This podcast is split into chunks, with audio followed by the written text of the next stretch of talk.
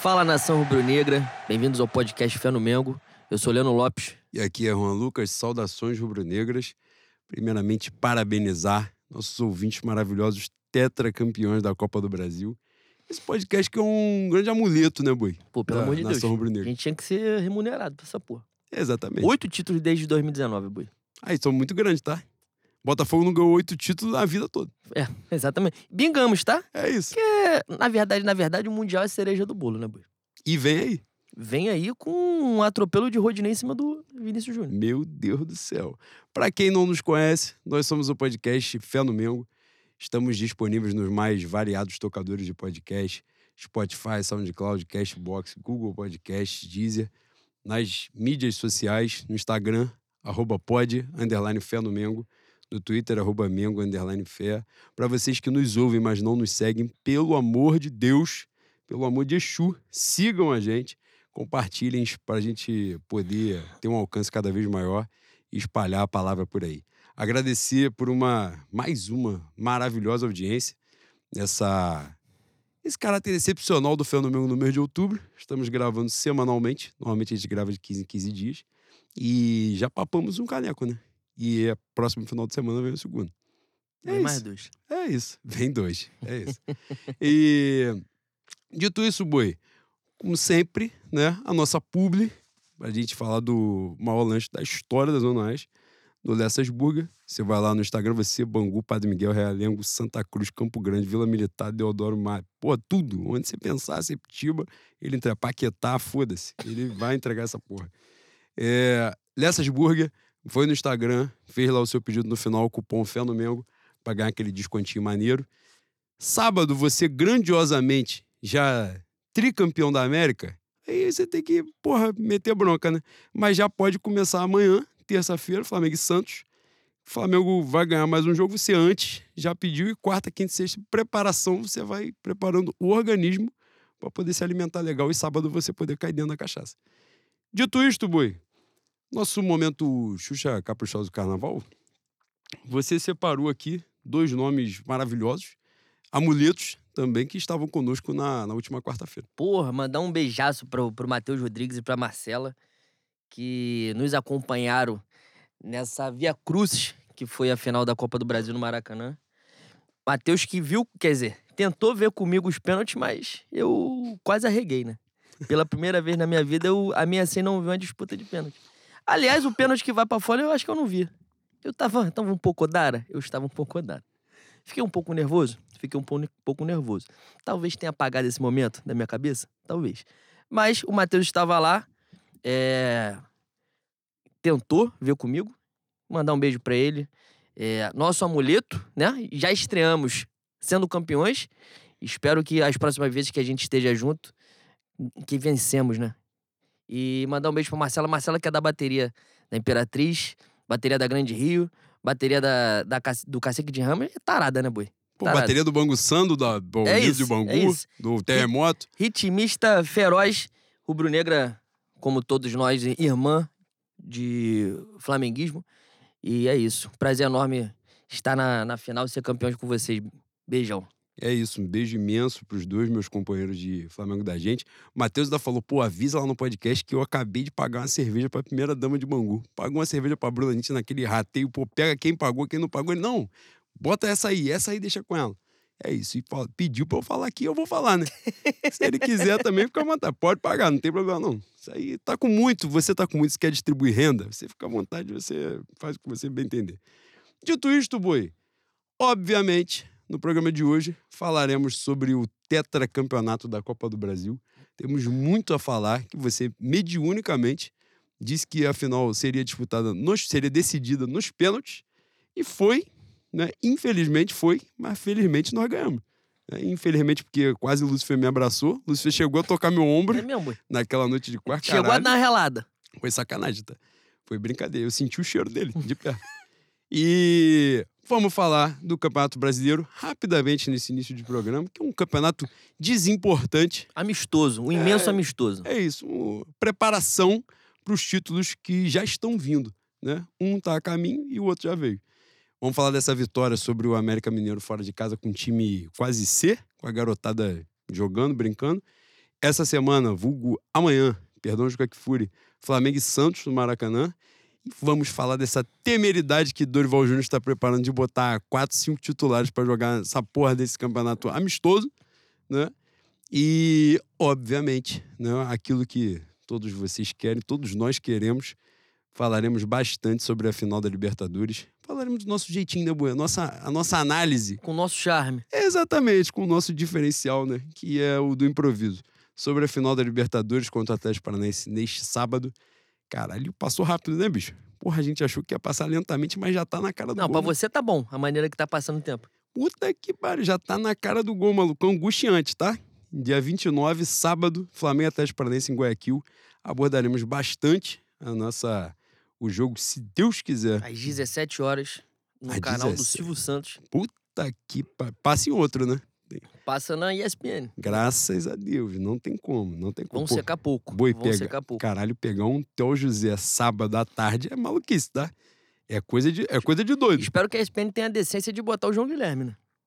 É isso. Deve ser, né? Deve ser. Ou é o João Guilherme ou é o Paulo Andrade, normalmente jogo grande da ESPN. Tanto faz. Aí, no caso, tá Aí pra tranquilo. fazer, pô, vou, vou deixar agora vocês felizes pra caralho. Zinho. Ah, vai se fuder, pô. Vai tomar no cu, então. E no final, como sempre, a pauta dos ouvintes, mais do que especial nesse programa, tetracampeão da Copa do Brasil. Mas vamos começar, Boi. Campeonato Brasileiro, que é desimportante, então a gente vai falar rapidamente. No último final de semana, Flamengo e América Mineiro. É desimportante, mas deu pra se irritar, né? Não, emputece. Nem tudo, nem tudo que te irrita tem relevância, É mas pode te irritar. Acontece. Flamengo e América Mineiro no Estádio Independência e garotada, né? Jogando. Os reservas, né? Tirando o João Gomes, né? Que não tinha jogado na, no meio de semana contra na final da Copa do Brasil contra o Corinthians. E garotada jogando, Matheus França, Vitor Hugo. E a gente conseguiu. João, que é um garoto também, mas já está estabelecido, né? Quem? João. Ah, sim, não, é. Mas aí que ele é titular né? Mas fomos lá e conseguimos ainda voltar com os três pontos, né? Pra garantir um terceiro lugar. Fluminense empatou, Inter empatou, Corinthians. Não, Corinthians ganhou o Santos Ah, no finalzinho do jogo. Foda-se, né? Ganhamos quarta-feira, já estamos na Libertadores, foda-se. Pô, mas não é maravilhoso a gente cagando já dois meses pro campeonato, tá em terceiro lugar. Não, explica, fala muito sobre o Pindorama e sobre o esporte praticado aqui. Boi, eh, eu queria uma análise sua, sincera, diretamente do seu coração. Na verdade, na verdade, essa análise tinha que ser feita daqui a 20 minutos, quando esse copo de Domecq bater, você ficar legal e soltar a palavra.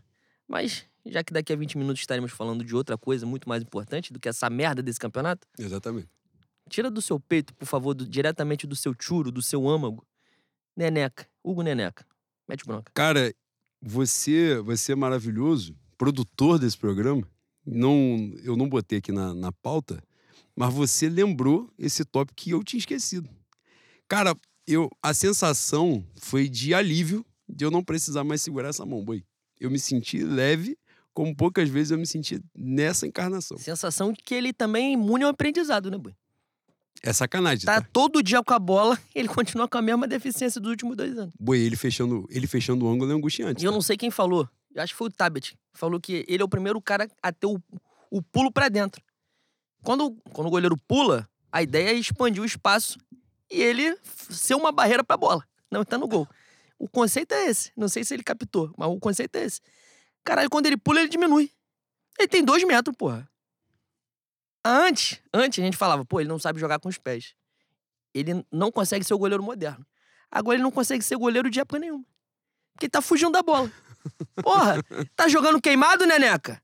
Caralho, você pode tomar bolada, porra. Pelo amor de Deus, cara. Espero que refaça a vida profissional, a vida matrimonial. Porra, que vá tentar sorte lá no Maranhão, pegar um Sampaio Correia.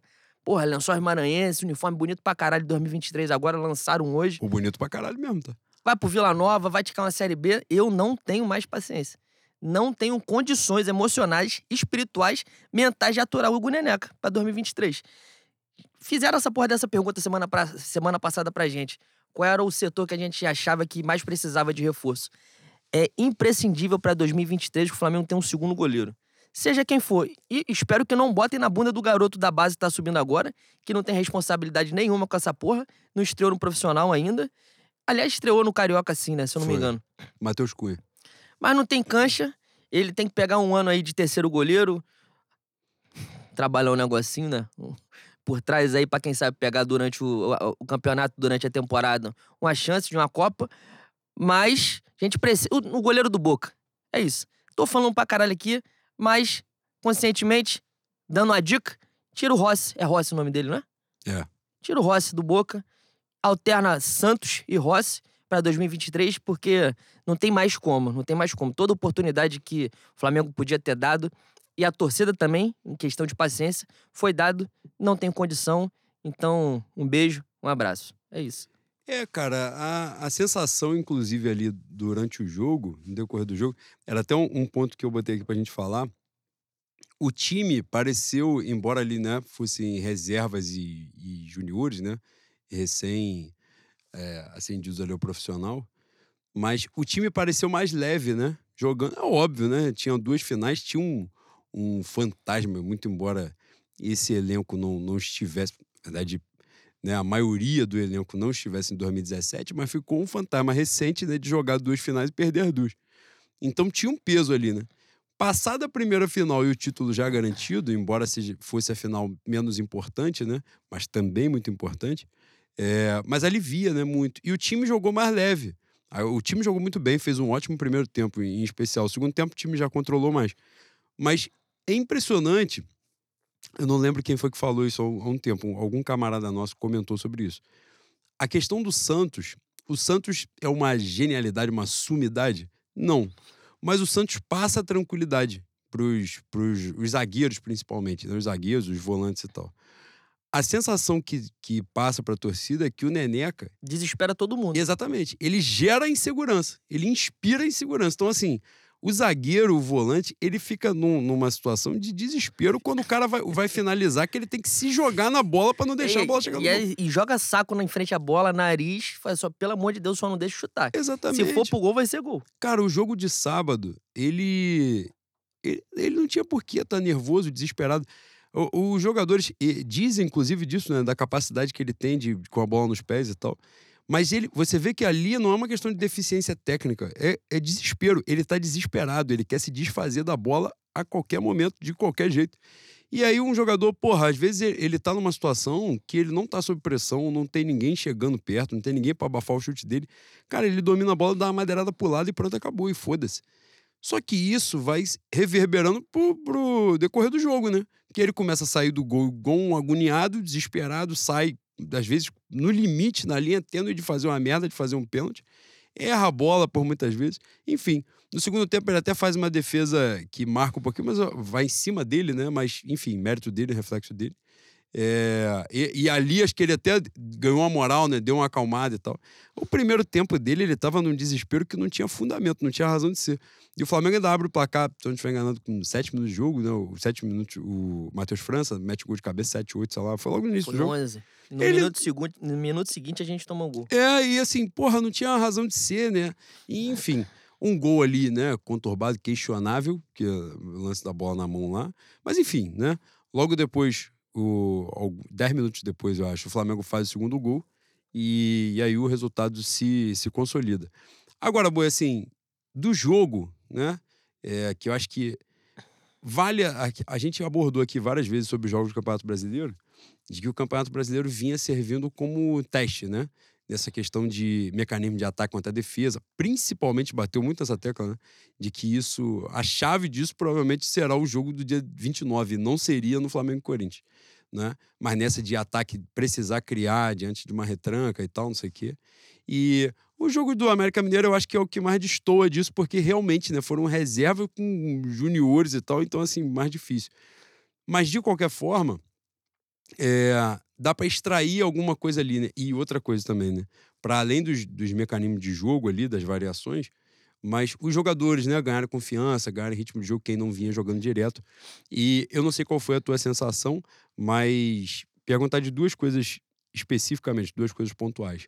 Primeiro, a dupla, Fabrício Bruno e Pablo, né? Mágicos. 11 jogos que eles fazem juntos como titulares, 11 vitórias e o Flamengo toma 6 gols apenas Transponíveis. e Everton Cebolinha. Aí eu queria que você falasse dessas duas coisas. Cara, dupla de zaga, pra mim, a- não necessariamente eh, eh, falando do Fabrício, né? O Fabrício, desde que chegou, ele tem tido boas atuações, mas a dupla em si com o Pablo me surpreendeu muito e cada vez mais seguros, né? Eu achei que durante. Eu achei que passou por isso que você falou no último jogo, né? Em algum momento eu senti eles um pouco tensos, porque jogar com Neneca tem sido foda pra caralho, né? E deu uma desestabilizada neles. Mas no somatório do campeonato, fantástico, né? Fantástico. Se eu não me engano, foi o Marcos Castro que postou no Twitter que na última rodada o Flamengo fez um turno. Não necessariamente todos os jogos desses 19 foram com time B, com time alternativo, mas em a imensa maioria, e se eu não me engano, foi qua- 40 pontos que o Flamengo faz nesses 19 jogos.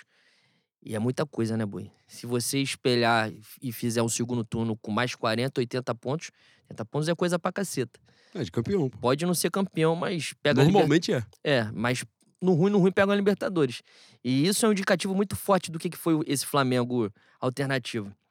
Por mais que a gente tenha descido a madeira em alguns momentos aqui, e de maneira acertada, ao meu ver, né? Falamos várias vezes que o Flamengo esteve fora da, da disputa e fazendo com que a gente cogitasse disputar o rebaixamento por conta da manutenção do Paulo Souza.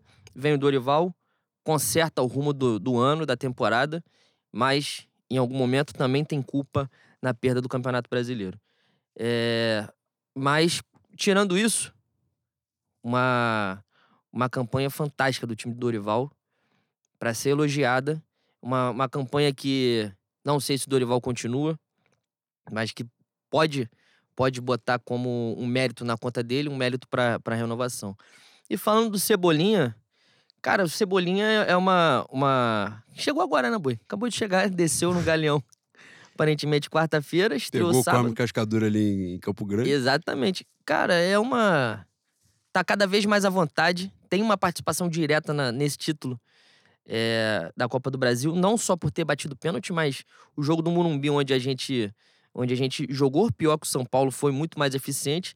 No momento que o São Paulo poderia empatar o jogo, ele desafoga fantasticamente bem numa, numa daquele, num daqueles lances que é uma característica dele, boa, o chute fora da área. Repetiu agora, né? Contra o América Mineiro. Foi de fora da área, não foi? Não, já foi de dentro. Foi dentro. Ah, mas ele tem um chute Não, de. mas ele vem É, trazendo, ele tem um, circulando ele a tem um grande chute de, de, de média distância, assim, muito bom. Principalmente esse na diagonal.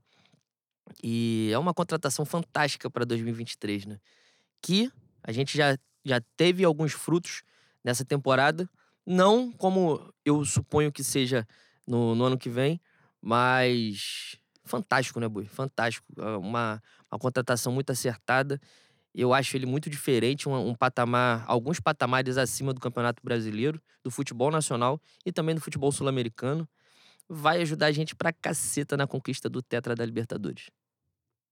Porra, do Tetra? Caralho, tá gostou? grande, tá? Tu gostou? Caralho. Porra. Deu passagem? Ó, Porra, coisa maravilhosa. vou até beber essa água frutificada aqui pelos irmãozinhos de luz do, do É Grupo, mesmo? Espírito, Grupo Espírita Luiz e Amor. E se dependendo do ângulo aqui, é luz azul, tá? Tu fala que é luz clara assim, mas pega ali com ar-condicionado, vira luz azul. É mesmo? É, dá. Pode ir. Pode ir que, que melhora os caminhos.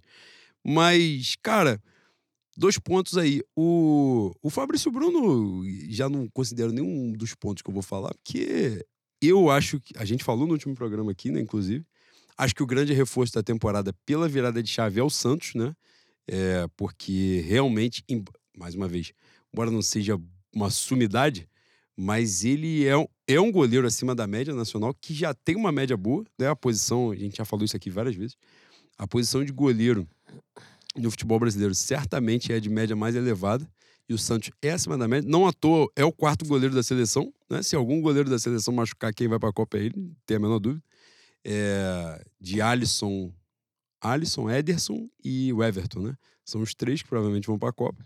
Ele é o quarto, foi o titular do, do título olímpico, né? Desse, desse ano.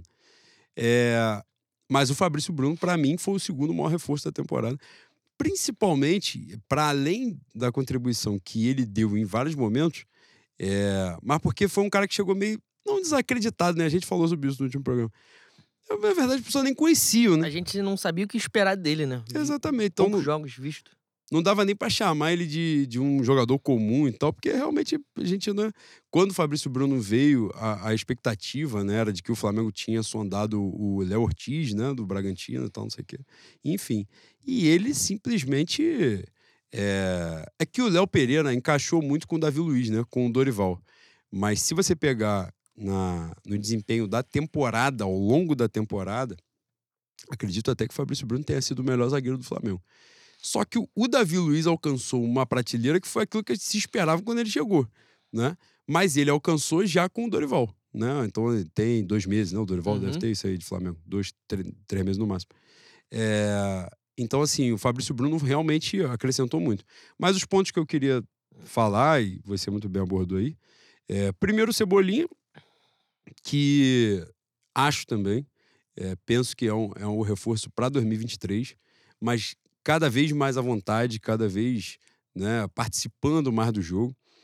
Ele tem alguns predicados assim que são que chamam muita atenção. Né? Para mim, óbvio, né? Esse corte para dentro, finalização na diagonal é, é, é enjoado demais.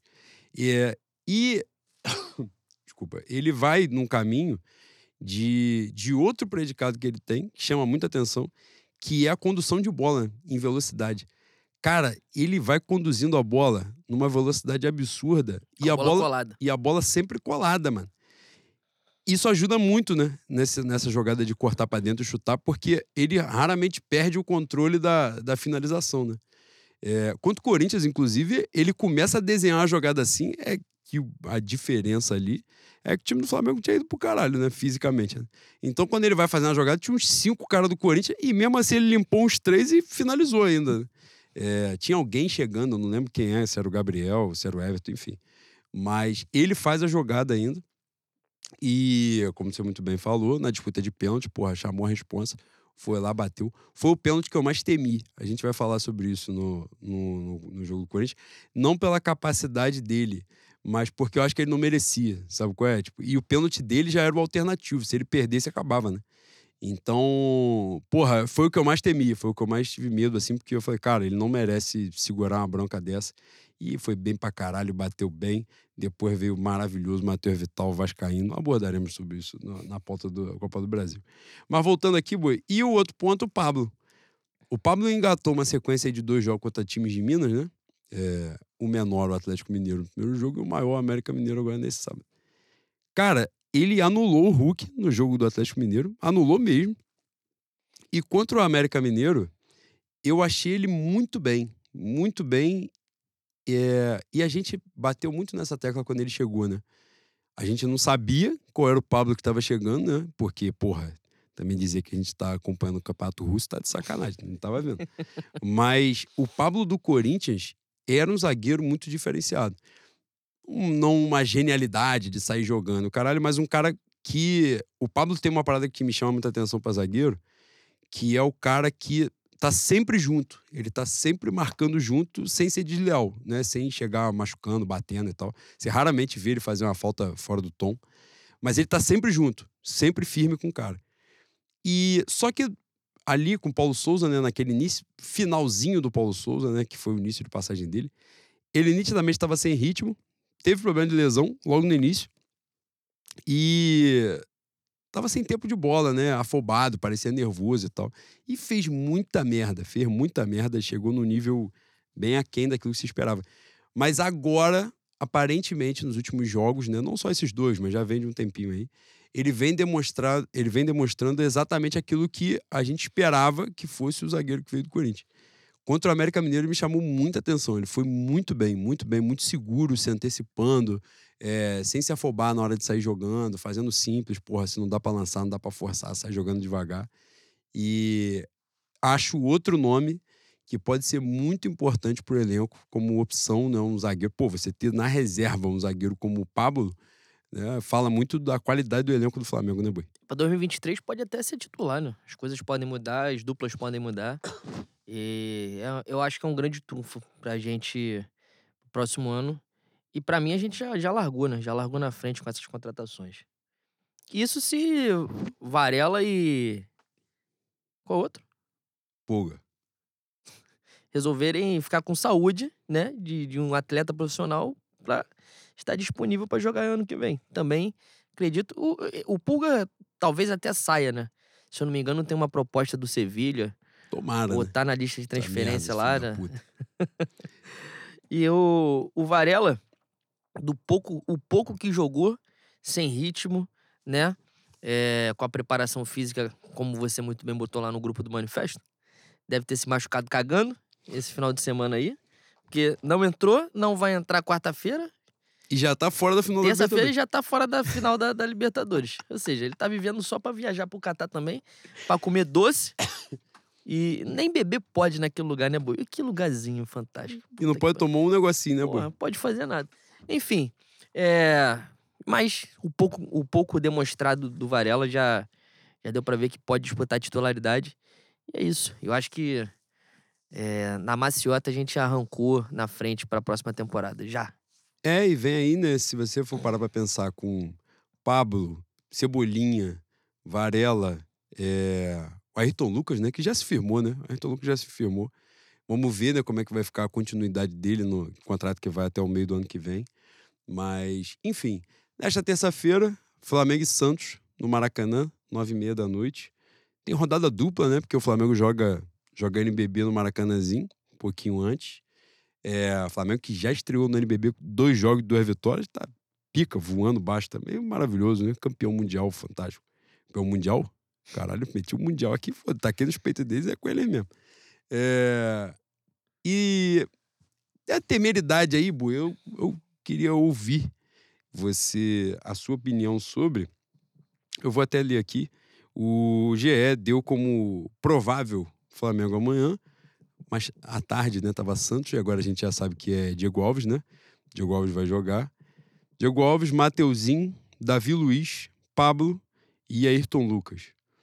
Pulgar, Vitor Hugo e Everton Ribeiro, Cebolinha, Marinho e Pedro. Ou seja, Davi Luiz, De quatro titulares. Everton Ribeiro e Pedro, né? Três. Três, titulares jogando. Seriam né? quatro Seriam com o quatro Santos. E ele vai com Davi Luiz, Davi Luiz, ó, com Diego Alves. Provavelmente é, a despedida no Maracanã, acredito. É, deve ter outros jogos aí, mas não sei se ele vai botar o Diego Alves até o final. Mas o, o jogo vai ganhando um contorno de despedida do Diego Alves para a torcida, né? Mas como é que você vê a escalação de três titulares para o jogo de amanhã? Ele, Não. ele falou que, muito provavelmente, durante o jogo, outros titulares vão entrar, né? E isso, se eu não me engano, foi pedido dos caras. É muito tempo também pra ficar parado, né, Boi? Muito tempo sem, sem jogar. É, quase 10 dias, quase não, mais de 10 dias, né? Tem que jogar, pô. Infelizmente tem que jogar. É, quando a gente for falar de Copa do Brasil, eu vou tocar no, no ponto que eu abordei al- alguns episódios, que é, é na dificuldade de virar a chave, né? E acho que passa por isso. Tem que jogar, pra mim tem que jogar. Tomar um extremo cuidado? Sim. Se puder entrar com a guia de sete linhas, entra. Um terço. Um negocinho diferente, uma mandinga da avó, pra No não bolso, machucar. Botar no bolso. Pra se proteger é legal, mas tem que jogar. Não tem jeito. Não tem jeito. Não pode chegar em Guayaquil com 10 dias sem um jogo, sem 90 minutos. Todo mundo sabe que treinar uma coisa e jogar é outra, né? E é isso.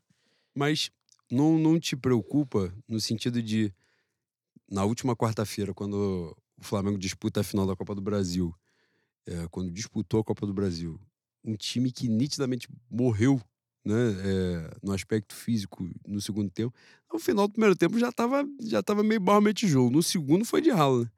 É, de jogarem caras. Davi Luiz nem sentiu, mas jogou pra cacete, né? Foi provavelmente o melhor em campo do Flamengo na, na final. É, mas Pedro sentiu muito, né? Dizem que tava com problema estomacal, né? Uma porra assim. Jogou meio que no sacrifício. Fez o gol, né? Gênio. E. Qual o outro titular? Everton Ribeiro. Que foi quase até o final também, né? É, Quase até o final, não. Ele foi até o final, ele bate pênalti, né? Foi até o final. Mas foi o segundo melhor em campo, eh, Davi Luiz e, e ele, com certeza. Não, não te preocupa também nesse, nesse aspecto ou não? Você acha que realmente esses aí podem? Bom, pelo, pelo que foi a reportagem, pediram pra jogar, né? Se pediram pra jogar, ele a, a- vontade deles tem que prevalecer também. Boi, é, viver arriscado, né? Desde o momento que você acorda até a hora que você vai dormir é arriscado. Pode dar alguma merda. Você não precisa estar dentro de campo pra vídeo varela aí. Exato. Você não precisa estar dentro de campo pra se machucar. Então, você pode pegar uma gripe, conjuntivite. Porra, tem tanta, tem tanta sorte aí de, de Zé Meningite. Vê Rodrigo Caio. Coitado. Quantidade de vezes que ele já se machucou, ficou dodói. Então é isso. Se for pensar por, por esse prisma aí de que, ah, não vamos botar porque pode se machucar e a gente vai entrar desfalcado na final. É, eu, eu também vejo pelo outro lado, como eu tava falando. Podem, não, podem não entrar e jogar 90 minutos sem ritmo na, na final, que já foi preocupante pra caralho quarta-feira no Maracanã. Novamente, quando a gente for falar de Copa do Brasil, a gente desabafa sobre esse ponto. Mas eu botaria. E a título de informação, eu acho que Felipe Luiz e Santos pediram pra não jogar, né? Você já falou. né? Você falou do Santos, não falou do Felipe Luiz. Pediram pra não jogar, pra descansar, e é isso. Tá todo mundo velho, todo mundo já, porra, muitos anos namorando pelado já também, né, boi? Muitos anos de profissional. O cara sabe até onde ele pode ir. E surra no Santos. Vamos nos encaminhar pra Libertadores. Aliás, Santos Na- Futebol Clube, no caso. Porque Santos o Santos goleiro tem que É, ser preservado. Coitado. Não, não, batam no Santos. Cara, o meu goleiro Aliás- meteu 32 aliás, jogos consecutivos. Depois de tudo que eu falei aqui do Neneca, o Santos tem que viajar embalado em plástico bolha, né, mano? Puder um lacinho, aquela, aquela, aquela etiqueta pra viajar, fala assim, ó, porra, é. Como é que é? Frágil, frágil. Todo extremo cuidado com o meu Santos, que é maravilhoso, é a preciosidade. Caralho, ele emplacou 32 falei um jogos montão- consecutivos. Falei um montão de merda aqui, eu não, não concluí o raciocínio. Pra Libertadores 2019, o, o último jogo foi. Ah, não, foi contra o Vasco. Foi o 4x4. Mas não, teve é um jogo, jogo contra o 4x4? Santos. Não, é Flamengo e Grêmio, porra. Não é o Flamengo e Grêmio fora de casa? É. O jogo antes da Libertadores foi o 4x4, pô. Não é o Flamengo e Grêmio 1x0? Eu acho que é o Flamengo e Grêmio 1x0. O Flamengo joga com o time reserva. E ganha com o gol do Gabigol, que ele sai metendo 5. Agora, jornalisticamente, como a gente faz essa porra no improviso, você falou uma porra, eu falei outra e pronto, eu acho acabou. que foi o Vasco 4x4, mas é que eu lembrei do, do 4x0 lá na Vila Belmiro. Mas, se eu não me engano, essa foi a última rodada do Campeonato Brasileiro, né? último jogo antes é do último Mundial. jogo, é o último jogo. Antes do Mundial. É... E é isso, né? Santos e Felipe Luiz, como você falou, pediram pra não jogar e fizeram muito bem. Que é muito embora. E o Felipe Luiz em, em jogo decisivo já é um negócio complexo, né, boi? É, se ele entrar cansado, fudeu, hein? Mas a justiça seja feita porque quarta-feira ele foi bem, né, boi? É, foi bem. Foi, deu mole no pênalti, né? Mas, mas no geral foi bem. É isso. Faz Ai, parte. quando não caga na entrada, caga na saída. Dito isto, boi, falar da segunda coisa que mais importa neste programa, o programa de hoje, o tetracampeonato da Copa do Brasil. Porra, suado, sofrido. E nos pênaltis, nossa senhora. Boi, foi pra pagar o 2017, né? Que a gente foi pra Minas de otário e perdeu o título Cara, eu acho, eu acho que boa parte da quase crise de ansiedade que eu tive na hora dos pênaltis foi de relembrar e reviver naquele curto espaço de tempo ali aquela final. Que foi angustiante pra caceta, né? E, de certa maneira, é, o futebol não tem muito isso, né? Da injustiça. Eu acredito. Mas até certo ponto foi. E eu fiquei com muito medo. Puta que pariu. Perdeu outro campeonato como 2017 mesmo, ali no Maracanã, Sul-Americana. É, a gente já tinha perdido esse ano pro Fluminense. Então, uma carga pesada. Sem falar que eu mediunicamente dei passagem aqui, contei o roteiro. Quando, porra, quando o Felipe Luiz perdeu o primeiro, eu falei, agora fodeu tudo. E tem um ponto importante sobre o jogo de quarta-feira. Em cima disso, é, de não virar a chave, a torcida também não virou a chave, né, Boi? Eu achei um jogo com a participação horrorosa da torcida. Achei que foi um, um, um jogo, uma final que o, o manto do mistério desceu. O Flamengo ganhou porque tinha que ganhar mesmo.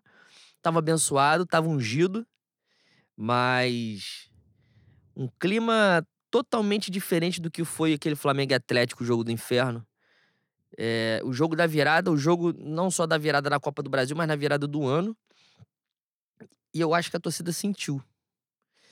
E aí a gente pode começar a fazer todo tipo de é, divagação aqui do porquê, se é a mudança das pessoas que estão ali, se, se é o, o problema que a gente está comandando a arquibancada hoje, se é a precificação do ingresso. Enfim, tem várias vertentes para a gente é, discutir esse assunto, mas a real é que foi um jogo bem merda da torcida do Flamengo. Quando todo mundo viu que o time cansou e cansou no primeiro tempo, né? A gente termina o primeiro tempo já com o Corinthians com mais posse, ameaçando um, ameaçando um ameaço. Olha que maravilha de frase. E mas para mim naquele momento ali era, porra, correram, correram, correram, deram a bola pros caras, vão esperar os caras cansar, no segundo tempo a gente vai tentar matar o jogo. E no segundo tempo até aconteceu, né? Embora eles, eles tenham ficado com mais posse no, no somatório, no segundo tempo a gente faz. O, o, o gol anulado foi tem um no primeiro e um no segundo, né? Sim, é. O, o gol anulado no segundo tem, tem umas duas, três tocadas do Flamengo em contra-ataque, assim, em contra-ataques rápidos, que poderia ter decidido o jogo. Foi um, aliás, acho que o Flamengo teve mais eficiência quando teve a posse de bola. Infelizmente, é, teve, teve esse contratempo do mau posicionamento, quase sempre do Gabigol, nesse caso. É, mas todo mundo sentiu que o Corinthians estava é, sobressaindo fisicamente. E era o momento da torcida abraçar, né? Era, era o momento do algo a mais. E o algo a mais vindo da arquibancada. Não veio. Todo mundo na tensão fodida.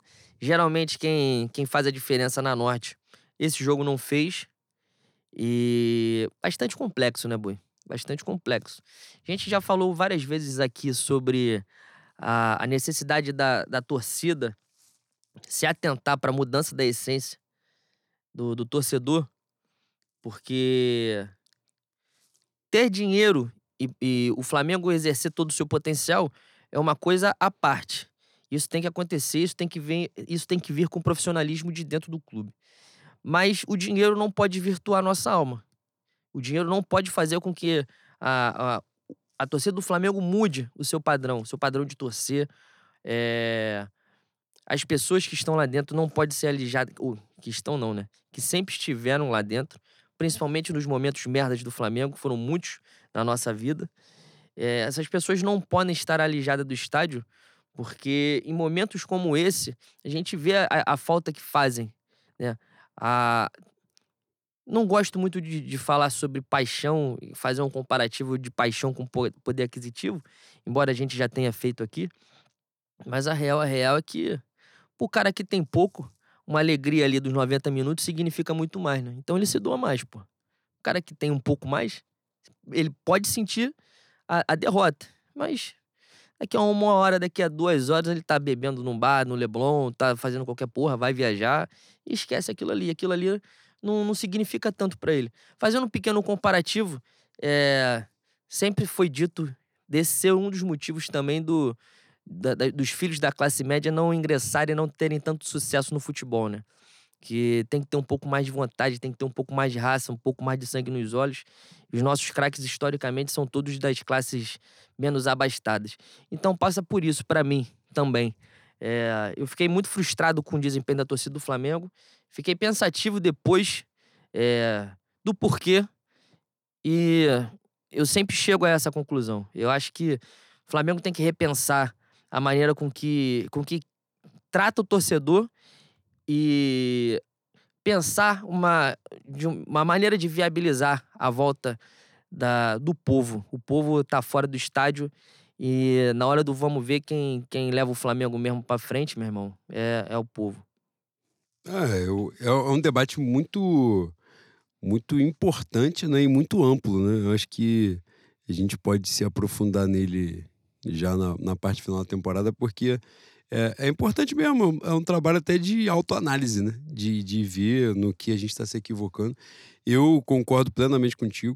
Aliás, me chamou a atenção, você vê como é que as coisas são curiosas. No pré-jogo, é, a gente já tinha se encontrado, e aí eu tava com o Reed e tal, e a torcida do Flamengo tava cantando de uma forma absurda. E eu até comentei com o Reed, falei, cara, essa atmosfera, a atmosfera de Flamengo. Falei, pô, enjoado dos caras ganhando da gente aqui hoje. o primeiro tempo começa com a galera na mesma batida. O Flamengo faz o gol logo no início. O gol é com 10 minutos, 9 minutos, uma porra assim, logo no início, o gol do Pedro. E aí, acho que a torcida. Eu não sei. O Flamengo faz uma. Acho que nos primeiros 15 minutos, o Flamengo tem 70% de posse de bola, com 3, 4 chances criadas. O Flamengo vai para triturar o Corinthians, e essa foi a real. O Flamengo fez aquilo que a gente já falou que alguns adversários é, tentaram fazer contra o Flamengo, né? De meter uma blitz de 10 minutos para ver se encaixava alguma coisa e mudar a realidade do jogo. E o Flamengo nitidamente fez isso. O início do jogo massacrou o Corinthians, amassou de não deixar o Corinthians pegar a bola. E a torcida foi no embalo. O Flamengo faz um gol logo no início, o Flamengo ainda perde gol depois. É, tem mais algumas duas chances perdidas. O gol, o, o, primeiro gol anulado do Flamengo, que é o gol do Arrascaeta, né? Que o impedimento é do Gabigol, é na navalha, né? No limite. Ali o Corinthians já tinha finalizado uma vez, que é um chute, acho que é do Fausto Vera, que desvia alguém e, e, e não passa perto, mas foi uma finalização. No, na saída de jogo, logo o Flamengo vai, trabalhou ali umas, umas duas jogadas, a segunda é esse é, o, é o lance do, do primeiro gol anulado. É, e ali, cara, eu acho que a torcida sentou numa, numa vantagem, no sentido assim, pô, nós vamos triturar os caras. Tirou os caras pra merda.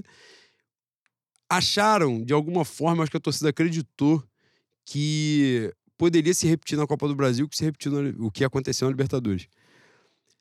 No primeiro jogo, né, o primeiro jogo em São Paulo, e é importante dizer isso, o balanço né, da final de 180 minutos e ela, a final de dois jogos, né? Um em casa e um fora, a gente vai trabalhar sobre isso na Libertadores, né? A final única, todas as problemáticas que a gente está tendo. Mas a questão dos dois jogos, ela trabalha muito com a justiça, né? Muito, né? Embora você falou da questão do futebol, não, não trabalhe com isso, mas ela dá, ela dá mais margem ao time que é de fato melhor ou que desempenhou melhor aquela final, que entrou melhor, que entrou mais concentrado, mais bem preparado, enfim, que seja o Flamengo em São Paulo é superior ao Corinthians. Né? Na, nas chances criadas, o Flamengo cria quatro vezes mais chances perigosas do que o Corinthians. É, não converteu né, em gols. A gente falou sobre isso no último programa, que no jogo da Libertadores a virada de chave vem com a Rascaeta, porque o Flamengo já era melhor do que o Corinthians naquele momento, mas era um jogo muito parelho, muito pau a pau. O Arrascaeta tira do, da cartola uma porrada, uma cacetada no ângulo, faz 1 a 0 já muda o confronto, porque os caras já vão pro vestiário perdendo de 1 a 0 dentro de casa. Começa o segundo tempo com 5 minutos, o Gabigol faz 2 a 0 aí fodeu. Aí os caras foram de ralo. Aí já começou a entrar o dilema, né? Nós vamos para dentro para diminuir ou vamos deixar o espaço nas costas e tomar a sacolada dentro de casa? E poderiam ter tomado 3, 4, 5, né? A gente falou aqui, só o Vitor Hugo e Cebolinha perdem dois gols, claro, na Libertadores, enfim. No jogo da Copa do Brasil, curiosamente, eu até achei que, no aspecto coletivo, o Flamengo fez um jogo melhor do que fez no jogo de ida da Libertadores. Só que o Flamengo teve um aproveitamento inferior. Não converteu a chance, porra, né? Tem várias aí, se você for lembrar, mais emblemática com certeza é a do Davi Luiz, né? De fora da área e tal, que ele mete na quina do, do travessão, na junção do travessão com a trave. Ele veio 1 a 0 né, de São Paulo para cá, muda a dinâmica toda. Veio 0 a 0 deu chance dos caras de chegarem. E o, a chave da parada, o Flamengo vai pro amasso no início. Acho que a galera acreditou que seria um atropelamento de novo, igual foi na Libertadores, que o Corinthians não teve nenhuma chance de, de vencer o confronto na Libertadores, nenhuma.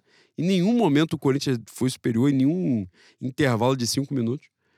Na Copa do Brasil fez 1x0 com 9, a galera achou que ia meter 2, 3 e, e poderia, porque o, o, né, o gol, como eu falei aqui, o gol anulado do, do Arrascaeta, o Gabigol tem um impedimento que é na navalha, que é no limite na tecnologia. A gente não vai. Eu não vou discutir a tecnologia porque eu não tenho Só a um contraprova. Aquele gol ali na Premier League, aquele gol valeria, porque eles alargaram a linha e aquela distância na Premier League é gol. É, então, o, o, o, meu ponto é esse, assim. Eu não vou discutir a tecnologia. Formação meio foda-se assim também, né? Mas para dizer é. que em outro país, aquele lance seria validado. É, assim, e foi muito no limite. E aí você pensa que, sei lá, com meia hora de jogo, o Flamengo mete 2 a 0 no Corinthians. Muda o jogo, pô. Mudou o jogo. 1 a 0 vocês estão no jogo. Meteu um gol, empate é pênalti, que foi exatamente no que eles focaram. Só que aí começou a acontecer uma parada que não era só de momento né? Não era só um momento do jogo, um momento ruim, como se o time tivesse desconectado e tal. Ficou aparente né, que o time estava passando por problemas físicos. O time não estava aguentando o confronto. Ou não estava aguentando o confronto em si, ou já vinha depois, né, na coletiva do título, do meu gênio copeiro Dorival Júnior. Ele foi abrindo uma série de situações lá. Provavelmente os jogadores já vinham, provavelmente não, os jogadores já vinham de algum problema vários jogaram ali no sacrifício, né? É, o Vidal já estava no sacrifício, chegou no jogo, se fudeu, ele conseguiu torcer os dois tornozelos, que eu sei lá como, eu não sabia nem que essa porra era possível, ele conseguiu. A imagem horrível, né, da, da canela dele, com inchaço lá de, de pisão, de sei lá o que, que aconteceu. E eu acho que infeccionou esse, esse pisão aí. É. Thiago Maia, é, os caras falando do joelho, né? Do tamanho do joelho, que os dois joelhos dele incharam durante o jogo. E você via, né? E ele se doou ao máximo no que podia. Pedro com caganeira. O Pedro teve problema.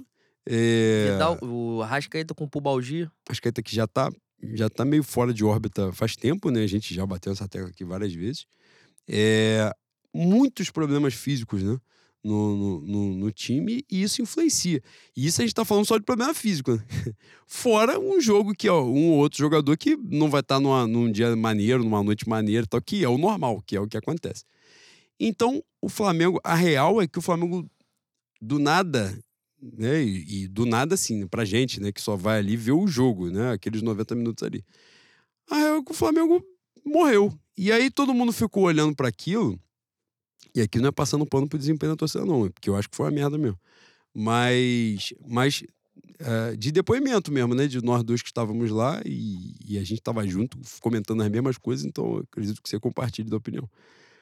A sensação era de assim, caralho, de onde vai sair o que a gente precisa? Porque Aí. você olhava pro gramado e você via assim, irmão, de onde esses caras vão tirar força? Como você muito bem falou, eu acho também. Claro, depois, quando acaba o jogo, e aí você olha, eu fui ver os melhores momentos. O Corinthians criou menos chances que o Flamengo. Sim. Muito embora ele estivesse com a bola, sei lá, o jogo, a sensação é que o Corinthians ficou com a bola de São Paulo até o Rio, até ir embora de novo. Quando você vai ver os melhores momentos, não foi isso. É porque a realidade de quem tá ali é, é diferente. É angustiante, né? né? É angustiante, porque você, porque você não tá só vendo o momento do jogo já tá vislumbrando o final do jogo. Fala assim, caralho, como é que a gente vai chegar? Faltam meia hora e os caras não conseguem se movimentar aqui dentro. O, o, o, Vidal, ele tem uma dobra, né? Que eu e você tivemos uma, uma leve discussão. Que eu falei que a culpa era do Felipe Luiz. Depois, vendo o melhor momento, era dele mesmo. Esse filho da puta. Você passou pano pra ele, mas era dele. Cara, você é um O Vidal. Você é um merda. Cara, o Vidal. Qual foi o lance? Ali, a culpa foi dele porque ele se posicionou errado. Ele foi cobrir o Vidal. Só que ele foi cobrir o Vidal e deu show espaço, que é o cara que recebe a bola. Como é que a culpa é dele? Não, veja bem. Calma aí, cara. Caralho, cara. Ele olhou o Vidal e pensou assim, porra, ele não vai aguentar. Vou lá. Aí o que aconteceu? Ele deixou o maluco livre, que é, o, é exatamente o e lance. Foi o que eu falei pra você, não. É o lance de maior perigo do jogo Sim. do Corinthians, que é, o, que é o gol que o Roger Guedes perde. Cara, o Vidal. Depois eu, eu, a gente saiu do estádio, pô, campeão. Aí foda-se. Eu não quero saber o que aconteceu de errado. Eu não quero saber quem pintou a zebra. Eu quero o resto da tinta. A galera foi falar do. O Dorival tirou o Vidal. Eu falei, vocês estão reclamando? Eu, quero, eu queria entender se as pessoas no, na minha rede social Twitter estavam reclamando disso. Porque o Vidal, a sensação é de que com 25 minutos do primeiro tempo, ele já não tinha mais que estar ali. Ele não tinha mais condição de estar ali, boy. Depois que foi torcer dois tornozelos, quatro tornozelos, sei lá quantos tornozelos o filho da puta tem pra torcer. mas a sensação, ele estava se arrastando em campo. E eu queria entender uh, um cenário, pra eu passar a palavra pra você, que já tô falando um tempão. Tinha uns caras alucinados com o Dorival, falando ia... pra caralho. eu ia falar exatamente disso. E nós conversamos sobre isso. E eu queria que né, a gente entrasse nessa pauta. A galera marretou muito o Dorival nas questões, na, na questão das substituições, é, principalmente dos jogadores que ele tirou. E eu achei que o erro dele foi mais no tempo, porque assim, que ele tirou, tirou ele acertou, porra. Não, a, a, reclamação foi terminar o jogo com Davi Luiz e Mateuzinho de volante, né? É, tem um equívoco que é o lance do Fabrício Bruno, né? Que o Fabrício Bruno entra de volante é, não, o Fabrício Bruno entra, ele bota o Davi Luiz de volante. Isso, aí no final. Não, é isso mesmo. Ele bota o Fabrício Bruno não, de volante, e depois ele inverte. O Davi termina como volante. que aí o Davi. É até a hora que a gente comenta assim de. porra lá, o Davi Luiz não dá bote. Ele tá só fechando o espaço. E foi. Aí é a hora que dá uma acalmada. Enfim, seja, seja o Davi, o, o Fabrício primeiro, não É, importa. Foda-se que o Corinthians perdeu também. Não, é. isso. Mas a gente termina o jogo com um lateral e um zagueiro fazendo a dupla de volante. E o cara que estava atrás da gente, que também deve ser médio, mas com pouco desenvolvimento dentro de uma casa espírita, ele começou a dar passagem ao obsessor. Calma aí que eu vou botar um pouco de café aqui pra molhar a palavra. Cara, esse barulho renova as, as esperanças e energia. É mesmo. É fantástico. O, o rapaz que estava atrás da gente, com pouco desenvolvimento mediúnico, deu passagem ao obsessor e a cada segundo que passava, ele virava o Coringa. Cara, a impressão que dava é que se o Flamengo tivesse perdido o jogo, afinal, ele ia, ele entrar no, no campo e ele estapear a cara do Dorival até a cara do Dorival sair na mão dele. Cara, ele deu um surto tão grande, tão grande. E eu e o Juan, a gente tá conversando, falando assim, bicho, não tem o que fazer, porra. Não tem o que fazer. Primeiro que a gente perdeu, claramente a gente perde o meio campo assim. A gente não consegue jogar. O Flamengo não conseguia não só é, cobrir os espaços, mas quando tinha a bola era bicanca pra frente, porque, porra, tava todo mundo fudido. Como você muito bem falou, Vidal com 25 minutos do primeiro tempo já estava pregado. Dava todo cagado, sentindo todo o peso do, do Zegu em cima dele. Thiago Maia correndo pra cobrir os espaços.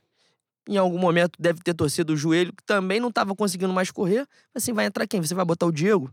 Você vai botar Diego Ribas numa final? Você tem certeza? Vai botar o Vitor Hugo com 18 anos? Não vai, né? Então, irmão, vai fazer o quê? Ah, mas nunca testou Mateuzinho. Nunca muito forte.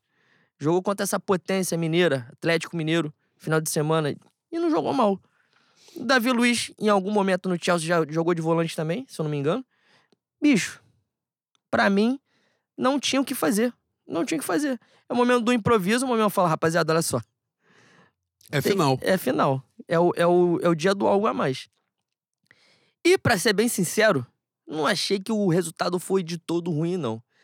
Pô, o Corinthians dá uma cagada fodida na hora do gol também, né, Boi?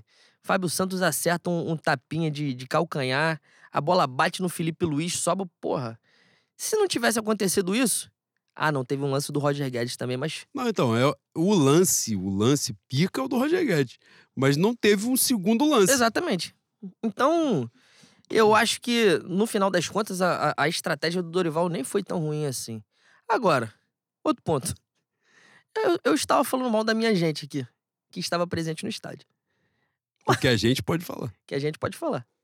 Todavia, porém, entretanto, contudo, depois dos caras fazerem um, um- um- Depois dos caras empatarem o jogo, teve um jumento na torcida dos caras. Um não, mais de um.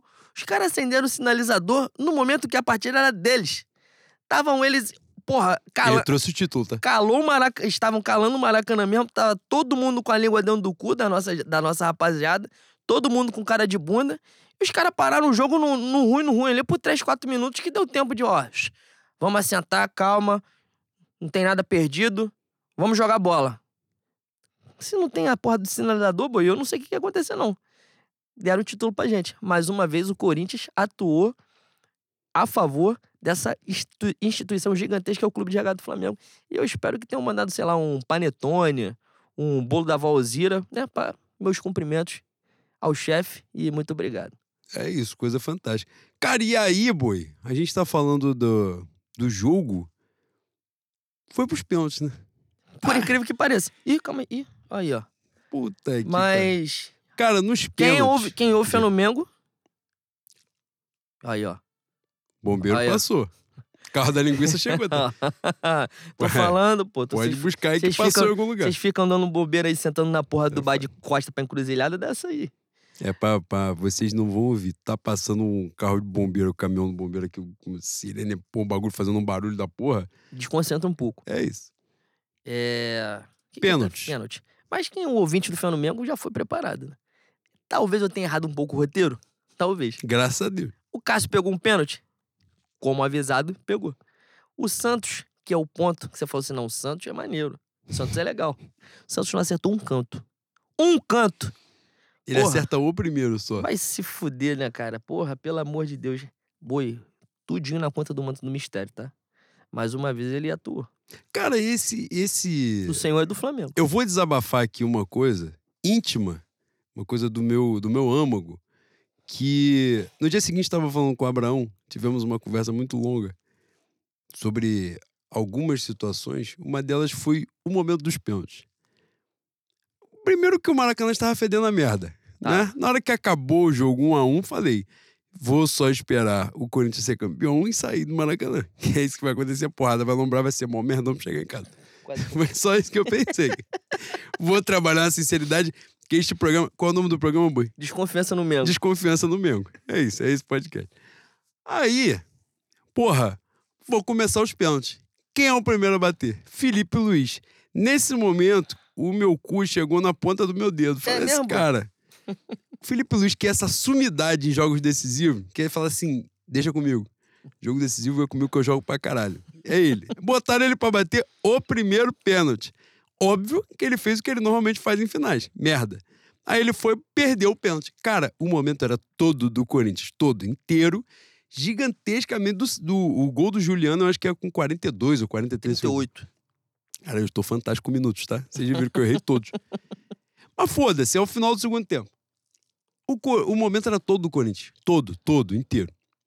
Vai pra disputa de pé. O primeiro filho da puta a bater do Flamengo perde. E o cara do Corinthians faz. E o- agora veio o desabafo meu e de Abraão. Que ele também teve. Eu conectei na cabeça dele sem saber que ele tava no estádio. Falei, vamos perder os três, eles vão fazer os três, acabou pênalti. É isso. Falei, o Flamengo simplesmente não conseguia andar, vai, vai perder todos, vão errar. Vão bater pênalti no meio do gol, o Cássio vai pegar sem se mexer e vai. E aí, vou agora mudar o rumo da Vai prosa. rebobinar a fita, boy. Vou mudar o rumo da prosa. Momento de desabafo do que aconteceu por alguns segundos na minha cabeça no- na arquibancada do Mário Filho. O time do Flamengo tem que respeitar, tá? Tem que respeitar os caras. Saco grande, boy. O momento era todo do Corinthians. O primeiro filho da puta a bater pênalti perde e o cara do Corinthians faz. O time do Flamengo, simplesmente o Cássio não acertou mais um canto dali em diante. E o Flamengo sempre batia depois do Corinthians. Então, né, o Corinthians vinha grande, aquele, aquela atmosfera de merda. A partir do- da primeira rodada de pênalti, o Flamengo já tinha que buscar resultado. Aí vem o primeiro merda, né, da existência, que é o Fagner, que é um merda por si só, que é um merda vascaíno, e isso já justifica todo o ódio que as pessoas podem sentir por ele. E ele não só satisfeito em ser vascaíno, ele é um desleal, covarde, é um merda imundo. Quando ele vê, cara, eu não vejo cobranças de pênalti. Desabafar aqui, que eu já fiz esse desabafo, não é uma surpresa. Eu não vejo cobrança de pênalti. Aquela disputa, quando o Felipe Luiz perdeu o primeiro, eu já falei assim: foda-se, foda-se, vamos tomar mesmo, vou ver esta porra toda. e agora você, ouvinte do Fé no Mengo, supersticioso, supersticiosa, vou dar o toque. Sabe qual foi a outra vez que eu vi cobrança de pênalti? Flamengo e Emelec. Só essas duas que eu vi, Emelec e Corinthians, são as únicas. Aí, Mas também tu tava na calma que só o desespero dá, né, boy? não, já, ali já tava entregue, pô. Aí foda-se. De ver uma merda acontecer aqui, um a mais, um a menos, não tem problema. Cara, quando o Fagner veio andando pra bola, eu falei assim, pô, Exu é o dono do lugar. Falei, pra ele não. Ele vai ter, ele vai ter que botar o doce na boca das crianças. Vai ser ele. Cara, quando ele deu uma paulada no- na trave que o Santos não faz ideia de onde essa bola foi. Não faz, na verdade, o Santos ali, ele entrou sócio torcedor acima do maior plano. Cara, quando ele madeirou ali e você vê a torcida em porra, maneiro. Os caras perderam, empatamos. Logo depois, não lembro quem é o que vem logo depois do Fagner que converte e a gente empata. Porra, mas a virada de chave, sem sombra de dúvidas, Gabriel Barbosa. Não tem como, não tem como negar isso. Quem estava no momento, e depois eu vi na transmissão, que a transmissão até dá um, um enfoque nisso, né? Mas na arquibancada, você testemunha também, vai dar o seu testemunho nesse programa. Ele faz o gol, ele, ele é o quinto pênalti, né? Então se ele perde, o Corinthians era campeão. Ele foi, fez o gol. Torcida, porra, vibrou. Um alívio. A gente sabe que ele é pica mesmo, ele foi feio, mas, mas já deu aquele pensamento. Porra, vai ser hoje que esse filho da puta vai perder, vai dar mó merdão. Fez. Eu falei, pô, ele é grande. E ele comemorou, puf, normal. Cara, a partir daquele momento, o obsessor montou. Já viu os espíritos? O espírito mora ao lado. Já viu? No final, eu vou dar spoiler. Se tu não viu, tu tá fudido. Mas não tem problema. É porque senão não vai dialogar com a explicação que eu vou dar aqui. No final, tem um raio-x, o espírito está montado, a pessoa é levemente inclinada para dentro e o espírito está montado. Na carcunda aqui, tá no, tá no ombro. Esse é o final do filme. Foda, o filme é muito bom. Gabriel Barbosa recebeu o contato daquele obsessor do filme. Caralho, o obsessor montou no ombro dele, ele teve uma reação completamente ensandecida, que já não era mais ele. Naquele momento ali, ele só deixou. Ele só foi cavalo. Deixou manifestar. Maluco, a parada incendiou de uma forma. Vou aqui bater palma, respeitar o atleta Maicon, que meteu um gol depois dele. Que tava cagado. Mas o que o atleta Matheus Vital. Se você. Tu já, já parou nessa nuance de comemoração do tetracampeonato da Copa do Brasil, de buscar a cara, a expressão facial do atleta Matheus Vital até chegar na bola? Cara, sem sacanagem. Sem sacanagem. É tu botar assim 5 quilos de purê de inhame e falar, porra, você só sai daqui quando acabar de comer Raspar o prato. No raspar o prato. Vai ter que lamber o prato. Caralho, ele foi assim, pô, me deixa sair daqui. Só isso. A expressão dele era de choro. Falar assim, pô, eu vou fazer qualquer merda, vou chutar a bola de qualquer jeito. Se entrar, entrou. Se não entrar, foda-se, eu vou embora pra minha casa e pronto, acabei a missão. Cara, ele Maluco. ficou igual criança. Por quê? Por quê? A cara Por dele, quê? antes de chutar a bola, era de desespero. Era a cara dele. É porque a gente na arquibancada não tinha noção disso. Mas quando você vê no, no, no VT ali nos melhores momentos, a expressão dele já era de quem tava todinho cagado. Totalmente cagado. Não tinha como. E aí, quando você vai ver a cobrança que ele fez, cara, ele se desfez da bola. Ele se desfez daquele momento em que o Corinthians jogou a responsabilidade nele. Fala assim: olha, cabe a você dar o título pra gente. E aí ele, puta que pariu. A pior coisa que um ser humano pode falar pra um Vascaíno é falar assim: trata esta porra como final. A vida já ensinou Não, isso. e você que vai decidir contra o Flamengo. É isso. O cara. Aí ainda tem esse ponto. tu pega, tu chama o Fagner, chama o Vital e fala assim: ó, os caras lá são o Flamengo, isso aqui é uma final, vocês que vão decidir. E vocês já não estão mais no Vasco. Mas não, não adianta, boi. Tá Ah, não- incutido nele. É, não tem jeito. E pode tomar que tive que não sai. O Vasco tá dentro. o Vasco tá dentro, não vai sair. Cara, eles foram lá e fizeram o papel. Agora, pra te passar a palavra, né, dessa disputa de pênalti, que da- termina com um roteiro fantástico do atleta Rodinei, deslocar o Cássio, tirou o Cássio pra merda, boi. O Rodinei tirou o Cássio pra merda. Coisa fantástica. Isso aí é coisa que, que é pra mostrar quem é, quem é o dono do lugar, né? É, Cara, eu tive um momento de ódio pelo Léo Pereira durante o jogo, na arquibancada, que eu achei que eu ia passar mal. Aí depois o pessoal falando assim: não, o Léo Pereira fez uma grande partida. Eu falei: não, eu sou campeão, mas você não vai falar essa porra pra mim, não. ele deu umas três estouradas de sacanagem no primeiro tempo, que ele quase botou na bunda da gente. Mas, como eu sou campeão e eu trabalho dentro da justiça, Não, vou fazer o elogio a ele. eu espero que você faça. Ele é o primeiro a bater o pênalti depois do Felipe Luiz Aí, perder. Saco grande, tá? Saco de cachumba. Ele Saco foi... de quem teve cachumba. Ele foi Pica, enjoado. pica. Ele foi Pô, enjoado. não adianta. A água dos milícia de Jacarepaguá é diferente. É mesmo. É diferente. Pode ir lá que tu vai ficar macho pra caralho. Porra! Ai, pô, tem que conhecer um pouco da cidade de São Sebastião. Porra, é Oi, mesmo. aí. Uma praça pica. seca, taquara, Ele me conquistou ali, tá? freguesia. Ele me conquistou pra caralho Ele ali. vai me conquistar quando ele for lá pro alto da casa do caralho, no Catar. É mesmo? Pra você amar. Ficar- Às É. vezes, pra você amar, tu tem que ter uma distância assim, boi, física. É, tu tem que se, às vezes tem que sentir saudade, Não, boi. aí você está com saudade de sentir saudade dele. Pô, é isso. Quando ele ficar muito tempo longe, que é a hora que você esquece tudo aquilo que ele te fez e fala assim, pô, mas naquele tempo era bom. É, eu fui Com ele, covarde. eu acho que eu é. fui covarde, tive pouca paciência. Talvez eu tenha sido injusto. Eu era feliz com ele. Que é sempre uma mentira, que é, É bom isso. você. Quando você tá muito distante, você tá pensando na coisa maravilhosa, você tem que puxar pra terra assim e falar, porra, olha só, de repente não era assim. Boi, o fantástico mundo da idealização é gostoso. É bom, pô. É bom. É bom, é legal. E vai fazer bem a nossa relação com vai, ele. vai. Esperando Cara, de- aí. depois eu boto até a foto dele pelado na parede, foda-se. Mas a chance do Corinthians no jogo de São Paulo, que você falou que a gente dominou, a, a- o Thiago Maia salva uma cagada dele. Sim. A única chance do Corinthians foi aquele quase chute do Yuri Alberto. Mais nada. Mas voltando aos pênaltis, cara, é, como, eu já, como eu já falei, eu estava lá em 2017 e acompanhei de perto aquela tragédia do Muralha pular todos pro mesmo canto. Veio tudo à tona. É, eu já tinha falado, quando eu falei aqui que o, o- Corinthians ia jogar pelo empate, que se fosse pro, pros pênaltis, o para mim o Corinthians ia levar, eu não falei de sacanagem, eu falei de verdade mesmo. Eu, pra mim era uma opinião, e é uma opinião sincera. Quando acaba o jogo, naquela, naquela atmosfera toda, do Corinthians pressionando, a gente, porra, capengando, e os caras com Cássio, eu falei, porra, fudeu, fudeu. De novo, vou perder a Copa do Brasil nos pênaltis de maneira, porra, que só essa, esse esporte de satanás pode fazer com que a gente passe por essa porra. Nenhum esporte no mundo, o time mais forte passa por isso, Bui. Nenhum. Nenhum. Essa porra não acontece no basquete, essa porra não acontece no vôlei. É só nesse esporte do demônio, do Beuzebu, do Baal, do Cramulhão, do Mochila de Criança, do Sinteco, Sinteco Gelado. Porra! Cara, do anjo caído. Do anjo caído. Aí, anjo caído é pica, me pega muito. Cara, o, o Flamengo ali. É, eu brinco muito com esse negócio do manto do mistério, falei várias vezes aqui hoje. Só que tem jogo, meu irmão, não tem explicação. Não tem explicação. E você falou uma frase para mim, quando eu subi, eu, eu vi longe do Juan e do pessoal, eu desci para ver na, no túnel ali, quando você sobe para arquibancada. Quando eu subi, a gente campeão, depois de chorar, tirar foto, o Juan falou assim: porra, boi, algum momento a gente tinha que ganhar jogando porra nenhuma. E foi isso mesmo, cara.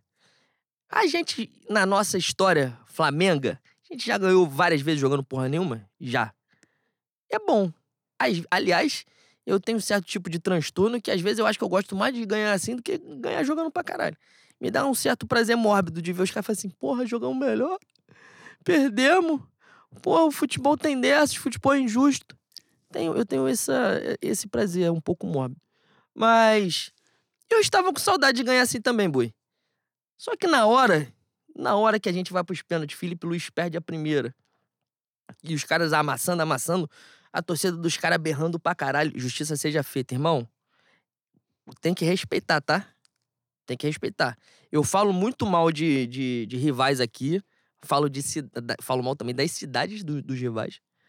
Mas esses caras são, são o Flamengo de São Paulo mesmo. Guardadas as devidas proporções, evidentemente, né? Porque, porque a, eles não são Flamengo. Não são Flamengo porque a forma é única só. E fez, jogou fora. Só que é um negócio que também é povo.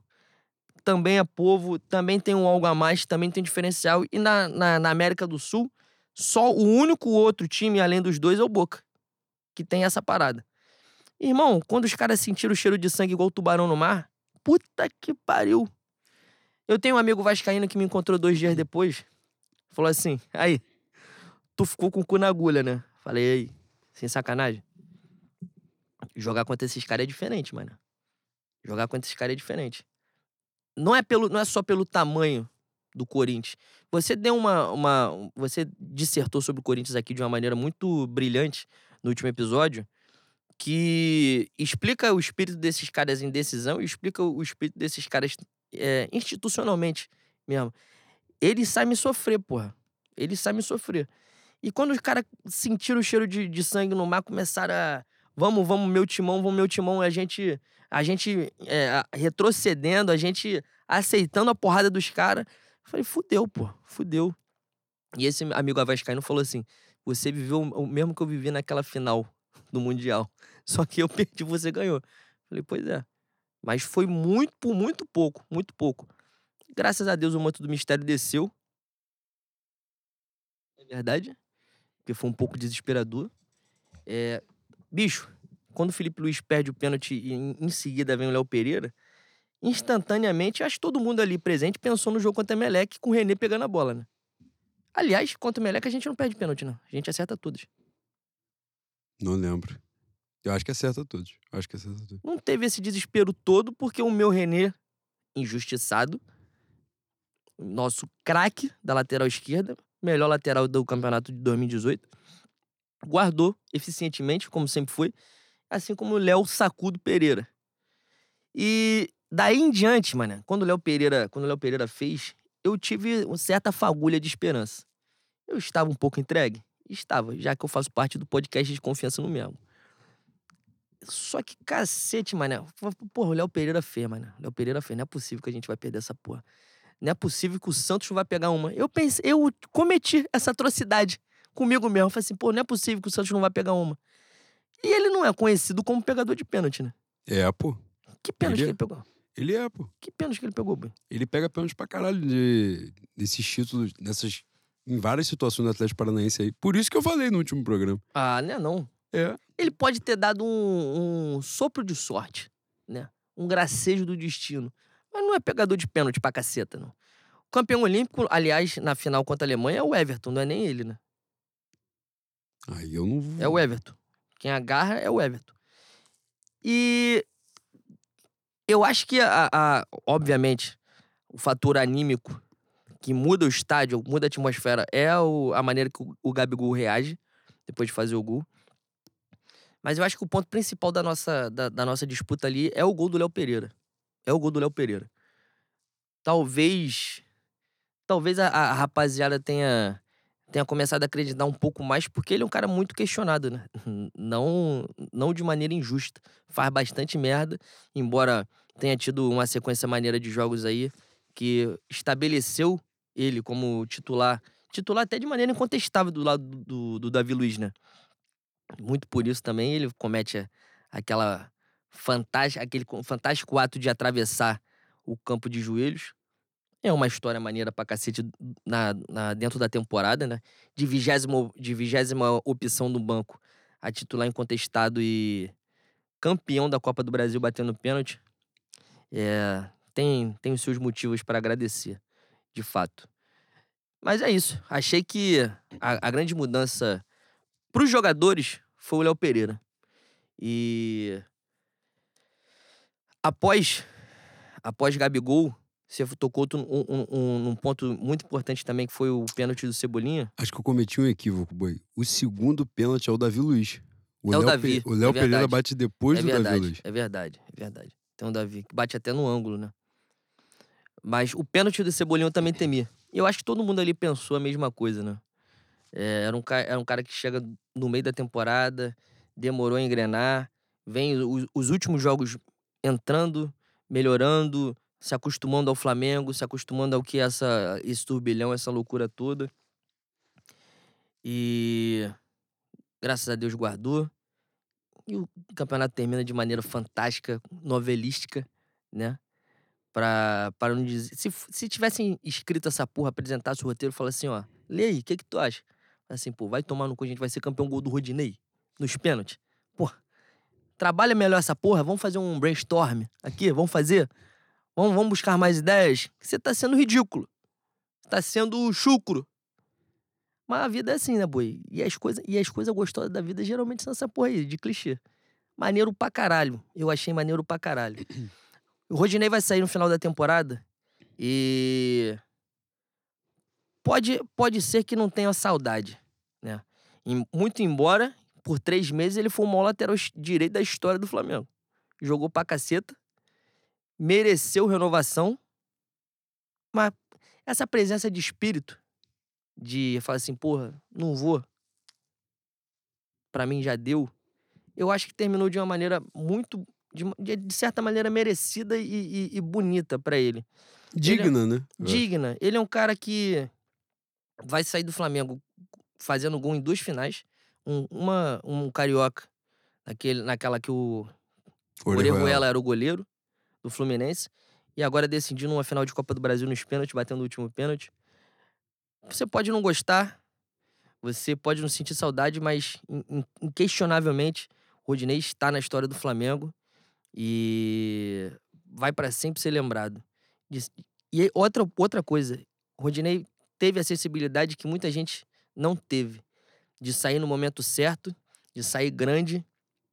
E eu vou dar nomes: Diego Ribas, Diego Alves, caras importantíssimos para a história do Flamengo. Só que resolveram é, esticar a corda, desgastar a imagem. Eu espero que a torcida do Flamengo, quando ambos saírem é, e já tiver um distanciamento no tempo, é, um o distanciamento físico também, tratem esses caras como ídolos do Flamengo que são. Deram muito, deram muito. Por mais que hoje não deem nada, por mais que hoje é, irritem, por mais que hoje a presença deles no Flamengo seja alguma coisa seja uma coisa prejudicial para a temporada, é, fizeram parte da, de uma das de uma não, né? se não é a maior, a segunda maior geração da história do Flamengo, com contribuição direta de cada um deles, né? Tanto do Diego Ribas quanto do Diego Alves. E merecem nosso agradecimento, nossa gratidão eterna. Espero que no sábado saiam com mais uma Libertadores e que a gente guarde com muito carinho esses caras. Outro cara desse é o Arão também, que já foi. Mas é isso. Eu espero que a torcida trate com carinho os ídolos, porque o que a gente está vivendo, por muito tempo na, no, no Twitter, zombavam a gente falando para desfrutar desse momento, né? Desfrutar dessa geração. Chamavam de Flá Desfrute. Mas essa porra que a gente tá vivendo é um sonho, mano. A gente tá indo pra quarta final de Libertadores, terceira final dessa geração, da nossa geração, né? E é uma coisa impensável. Era terceira uma... final de Libertadores. Não, quarta do clube, ah, terceira sim, da sim. nossa geração. Terceira agora, né? E... e era uma coisa inatingível, sabe? Era utopia. Esses caras merecem o nosso carinho. É que o dia a dia é foda, né? É, é complicado conviver. Conviver é uma arte. E tem seus percalços. Mas o que, o que nos deram é o que todo, todo rubro-negro sempre sonhou. Então, já de antemão, agradecer a Diego Ribas, a Diego Alves, agradecer ao Arão, que, que foi e está bem no Fenerbahçe. Se Deus quiser, sábado a gente, a gente vai galgar mais alguns parâmetros aí. Eles, por mais uma vez, vão gravar o nome na história do Flamengo. Vou te passar um ponto, fazer um link aqui, que eu acho importante a gente falar, antes de, de passar pra pauta da Libertadores. Tô falando pra caceta já também, tô, tá na hora de molhar você o bico, né? Você pode falar o que você quiser, as pessoas clamam pela sua Clamam fala. não, clamam não. É importante a gente falar, e, e se possível com um certo teor de ódio, o, o que o Corinthians fez, não só o Corinthians, né? mas tem a participação da instituição. O que o Corinthians fez antes do jogo de quarta-feira, é, é importante que a gente diga, fale e bata por mais que a gente tenha saído campeão. Os caras bateram numa tecla com a ajuda de parte da imprensa. Cansamos de falar aqui que a imprensa esportiva majoritariamente era paulista e foi comprovada até chegar quarta-feira com um vídeo de Benjamin Bach, com, com discurso de Cereto, enfim, outros, outros personagens. O Neto, mas o Neto é Corinthians também, né? Enfim. E com cartinha do Esporte Clube Corinthians Paulista reclamando de não ter ganhado, roubado um pênalti dentro de casa, no jogo que foram amassados. Isso. Ah, e se não me engano, o Duílio, presidente do Corinthians, visita o presidente da CBF um dia antes da final. E aí a gente tem a participação do, do Wilson Sampaio, isso Pereira Sampaio, quarta-feira, invertendo absolutamente quase todas as faltas pro Flamengo, ou não dando, fingindo que não viu. O, o gol que é anulado, você falou que não, não entraria nesse mérito do software, não entraria no mérito de discutir com a imagem do VAR. Aquilo ali, eu acho que aquilo ali tem discussão sim. E é um ponto que, se fosse o um contrário, daria uma merda gigantesca, irmão. Daria uma merda gigantesca. Se é o Flamengo, se é o Corinthians que tem um gol anulado ali e é um gol que poderia tirar o título do Corinthians, caceta, ia ser um amasso gigantesco. E o ponto, o ponto principal para mim é que eu espero que o que eu vou falar aqui não seja uma novidade para ninguém. Mas o futebol também é jogado no bastidor, o futebol também é jogado na imprensa, o futebol também é jogado na política. E a gente mais uma vez foi amassado. O título tá na Gávea, se vocês quiserem visitar a Avenida Boas Medeiro 997, se não me engano. É isso. Aberto das 10 às 5. Pode ir lá. É só comprar o ingresso, visitar. Se você não tiver forte financeiramente, arruma uma porra de um cupom na, na internet, pega um desconto, vai lá, tá lá. Mas, mais uma vez, politicamente, nos bastidores, inclusive na imprensa, a gente foi amassado, pô. A gente foi amassado. A gente foi roubado dentro do Maracanã. E é importante que se diga, porque a torcida do Flamengo tem o costume de não reclamar de arbitragem. E eu acho até bonito. Acho maneiro. Mas em certos momentos, a gente precisa ficar de olho aberto e começar a defender os nossos interesses, porque covardia, covardia, boi, é o que mais está tendo ultimamente. Cansei de falar aqui. Paulista, o paulista, entre eles, cai na porrada. Saiu de São Paulo, é uma união fodida, é quase a maçonaria. É quase a maçonaria, irmão. Então, não abre o olho, não. Não abre o olho, não, pra ver se tu não vai ser amassado. Mais uma vez a gente foi fudido politicamente, tomamos um amasso no bastidor e por muito pouco o título não sai daqui da, da Gávea por conta disso. Estejamos de olhos abertos e eu espero que a torcida comece a fazer, chamam de, de flamilice, não chamam de flamilice, tem que piorar. É isso. Tem que ter amasso, não amasso de ameaça, não amasso de, porra, vou pegar de porrada, humilhação, misoginia, escrotidão, essa porra não. Mas tem que ter uma, uma vigilância, falar assim, ó, ganhamos, ganhamos de vocês roubados, vocês são um merda, fizeram gracinha, tentaram levar no bastidor, tentaram levar na política, não deram porque é o Flamengo. Mas depois de hoje não vai acontecer mais. E eu espero que a torcida do Flamengo, não espero nada de quem tá lá dentro, quem tá lá dentro hoje é nocivo pra caceta prejudica o Flamengo, prejudica a essência do Flamengo. Não espero nada desses caras. Espero da torcida. Que a gente comece a, bater, comece a bater nessa tecla, porque o Flamengo vai ser campeão da Libertadores sábado. E mais uma vez vai, vai pegar no coraçãozinho deles pra caceta. 2000, 2023 vai ser uma temporada que toda sorte de covardia eles vão tentar. Que a gente esteja atento. É isso. Ah, isso aí sem dúvida. O muito bem trazido por você. A gente nem tinha botado isso na pauta, né, de falar sobre isso, mas é um ponto muito importante. Cara, no primeiro tempo, o Wilson, Wilton, eu nunca sei o nome desse filho da puta, também não quero saber, que não me interessa. Mas ele emplacou uma sequência de inverter escanteio e falta menor que foi sacanagem, sacanagem, sacanagem. Foi brincadeira o que ele fez.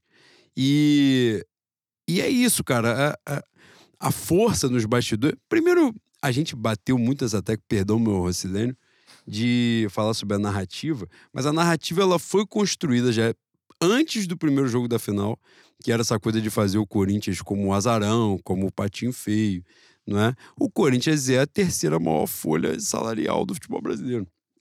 Então, se o Corinthians gasta mal o dinheiro que tem, ou melhor, o dinheiro que diz ter, porque é o caso do Corinthians, de doping financeiro, o Corinthians quer, deveria estar ali. Esse é o primeiro ponto da conversa. Não deveria estar ali, que é doping financeiro. Vou reforçar o que falei no último programa. O título de 2017 do Cruzeiro, se o Brasil fosse um país minimamente razoável, esse título tinha. Não precisa vir pra gente que eu não quero ganhar título fora de campo, não. Agora, tirar deles tinha que tirar. Top financeiro, tá aí o Cruzeiro quase foi de ralo. Mas enfim, voltando. O Corinthians sequer deveria estar na final. Aí chegou a final com a terceira maior folha salarial do futebol brasileiro. E os caras chegaram vendendo uma história como se fosse o Flamengo pegar o golfinho aqui no campo do Quiruá. Porra, irmão, tá de sacanagem. A gente leu aqui o, o, time titular do Corinthians: Cássio, Fagner, Balbuena, Gil, Fábio Santos, o maluco que é o Fausto Vera, que é volante da, da seleção da Argentina. Renato Augusto. Renato Yuri Augusto. Yuri Alberto, Roger Guedes. E, irmão, se esse time é merda, eu vou ter que ler o Flamengo 2005 para vocês aqui. Porra, estão de sacanagem. Então, assim, criaram uma narrativa que já não existia. E aí veio o primeiro jogo, vem um choro que a gente disse aqui no último programa, completamente inexplicável sobre a, a, a mão, né, a bola na mão do Léo Pereira. Um negócio absurdo, absurdo. E os caras sabiam que era absurdo e eles criaram, jogaram uma pressão em cima daquilo, que obviamente se reverteu né, para o jogo de volta. Exu o dono do lugar, ganhamos o título. Agora, esse é o ponto. Como você brilhantemente falou, o campeonato, né, não são jogos, os campeonatos se ganham também nos bastidores. Se ganham em campo e também nos bastidores. No mínimo, para você pressionar para garantir a, a isonomia dentro de, né, na, na atuação da arbitragem, ou seja lá do que for. E você bateu na tecla no gol, impedimento, que eu falei foi assim: eu não tenho contraponto para fazer. Mas é um lance da navalha. É um lance mais discutível do que o lance do Léo Pereira. E isso não entrou em discussão. Então, assim, porque a gente ganhou. De repente, se a gente perdesse, esse lance seria questionado. Então, assim, esse ponto, esse aspecto, não é? A gente, como você falou, a torcida é, caminha, né, desse jeito belo e moral de não reclamar de, de arbitragem, mas tem que reclamar pra caralho mesmo, porque os caras chegam aqui dentro e vêm fazer bagunça. E isso não pode acontecer. Agora a gente vai para uma final né, muito importante, é, uma das mais importantes da nossa história, contra o Atlético Paranaense lá em Guayaquil. E a gente tem que estar tá ligado pra caralho. O Atlético Paranaense não tem tanta força política assim. Então a gente tem que se aproveitar, não de ter mais força que eles, mas assim, ó, vai ser respeitado o que é dentro de campo. É na bola, é jogado na bola e pronto, acabou.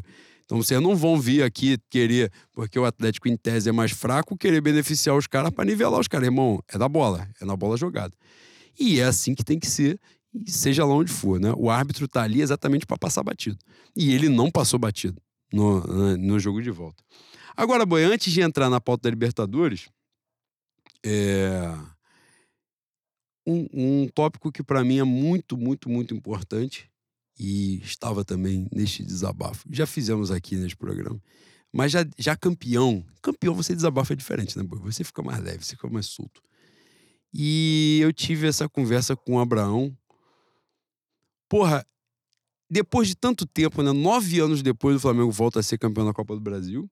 Eu estive presente, você também, no jogo de ida 2003, Flamengo Cruzeiro. 2013, você também esteve presente, Flamengo Atlético Paranaense, quando a gente ganhou. 2017, Cruzeiro. 2022, Corinthians. Ganhamos duas, perdemos duas. Mas é muito forte, é impressionante. Na verdade, depois que eu ganhei, que eu fiquei olhando a ficha caindo assim, e eu fiquei olhando e falei, caralho, como é que tiveram a audácia de diminuir este título, mano. Porque, assim, cara, a Copa do Brasil, ela é gigantesca, mano. Gigantesca. Independente da participação do time da Libertadores ou não, caralho, isso aí acho que é outro ponto. Mas, cara, é um título muito grande, mano. Muito grande, muito pesado. E da forma como ele foi né, conquistado, foi mais ainda, porque gol do Corinthians, que é um adversário grande pra caralho, ganhando os pênaltis, sofrido. Mas Porra, o Flamengo. Se dá o tom, né? O Flamengo chega à oitava final de Copa do Brasil e agora conseguimos empatar 4 a 4 né? Perdemos 4, ganhamos 4. Cara, eu fiquei. Na verdade, aqui não é um tópico, sei lá, é um tópico, é, né? Mas não é uma pergunta, não é porra nenhuma, é um desabafo mesmo. Porque eu fiquei, uma constatação. Eu fiquei olhando, mano, no Ficou dia. Ficou abobado, boi? Fiquei, fiquei de bobeira. Eu fiquei olhando, cara, e eu fiquei, caralho, que título gigantesco que as pessoas estavam tratando como merda. Como um torneio recreativo. Cara, mas é, a gente. Eu te interrompi na sua linha de raciocínio. Não, mas é isso. Aí, né? Só antes de te passar, porque aí você já, já pega esse gancho. É... O meu desabafo com o Abraão era muito disso também, por ele estar em loco, né? Ele ainda pegou a... o Flamengo e Grêmio, de 97 é, que é uma das maiores finais da Copa do Brasil, né? E o Flamengo perde jogando melhor, é aí, né? Jogar melhor, foda-se, tem que ganhar. É, mas o que a gente estava falando era sobre isso. 2019, eu vou passar exatamente isso porque você é gênio nessa pauta. É, 2019 dá uma desvirtuada no caminho da rapaziada.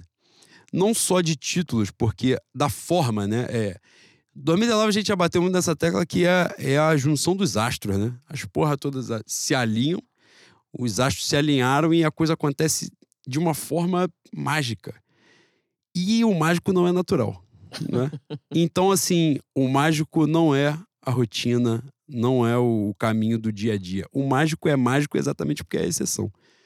2019 você pega o Campeonato Brasileiro, o Flamengo não ganhava há 10 anos, ganha, é, não ganhava Libertadores há 38 anos e vence, do jeito que vence, que é uma porra que nunca mais vai acontecer. E é aquilo que a gente já bateu na tecla também. A gente vai falar de Libertadores já. É, se acontecer com o Atlético Paranaense, não vai ser igual ao do Gabigol contra o River. Então, assim, esse, aquilo que aconteceu, aquele pequeno momento que se chama felicidade, tal qual o Smith, é, aquilo ali só ficou na história. E é isso. Aquilo não se repete, aquilo não se iguala, não se nivela.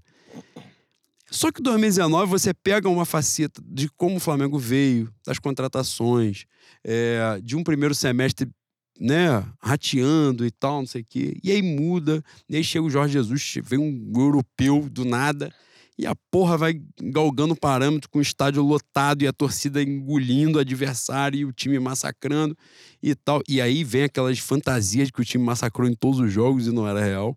Mas enfim, tudo isso chega ali e aí vem 2020, um ano com pandemia, né? Que muda muita coisa. O Flamengo inicia o ano atropelando. 2020, a paralisação, quando volta, o Flamengo faz de tudo para perder o campeonato e ganha de sacanagem o Flamengo ganha, com uma arrancada né, no final, com Rogério Ceni e Gabriel Barbosa, provedor de todos nós. É... E aí, acho que a chave, bicho, de mudança, eu, eu estávamos debatendo exatamente isso. Acho que 2021 foi um choque de realidade para a torcida do Flamengo. É, para grande parte, ainda faltou a galera se ligar nisso. Mas 2021 foi o primeiro momento que a rapaziada teve contato com torcida no estádio, o caralho, de que a gente não necessariamente vai ganhar. Não é que não necessariamente vai ganhar tudo, não vai ganhar tudo. Não vai ganhar. Porque pode não ganhar nada. Sair com nada, que foi 2021. Então, ah, tu vai falar, porra, ganhou estadual, ganhou Supercopa. Pelo amor de Deus, vamos falar sério. Vamos debater sério essa porra. então, esse ponto, cara, deu uma desvirtuada em algumas pessoas. E as pessoas, às vezes, perderam a dimensão dos títulos, dos campeonatos que a gente está disputando. A gente já bateu nessa tecla, né? Daqui a pouquinho a gente vai entrar em Libertadores. Até sobre a própria Libertadores, de a gente, eventualmente, e vamos ganhar, né? É o fato. Vamos ganhar do Atlético Paranaense. Mas por ser o Atlético Paranaense, de alguém diminuiu o título da Libertadores porque a gente não ganhou do Palmeiras, um exemplo assim.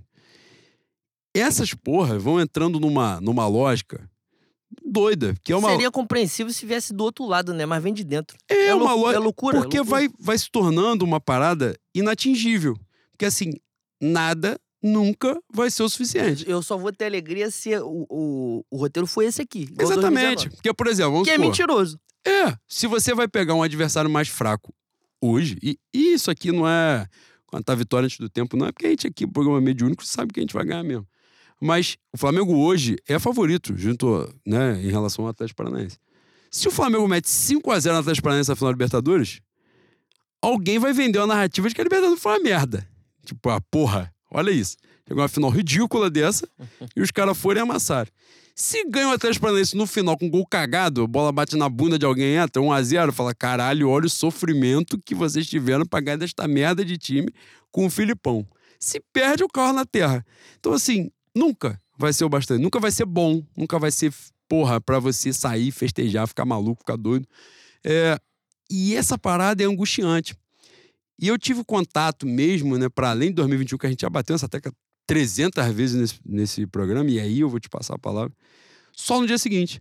De olhar, eu tava falando isso com o Abraão, eu falei, caralho, as pessoas não têm noção do tamanho desta porra. Eu saí do Maracanã como se eu, como se eu tivesse saído vingado de 2017. Falei assim, caralho, a gente foi pra Minas, perdeu aquela porra daquele título, o Cruzeiro quase virou bloco de carnaval e ia desfilar aqui na Santa Cecília. Caralho, Banguçando, Cachorrão e Cruzeiro. Passar aqui. E, e se botar caminhar a camisa, tu não diferencia quem é quem. Eu falei, caralho, os caras tiraram a Copa do Brasil da gente, mano. Porra, um título gigantesco. Na época, a fala era exatamente essa. Pô, se a gente ganhar, a gente é mais campeão do que vice da Copa do Brasil. Porra, aí foi o contrário, ficamos mais vice do que campeão. E, e, cara, do jeito que foi, Corinthians, é, o peso nos pênaltis, essa porra toda. Enfim, boi, e aí eu te passo a palavra.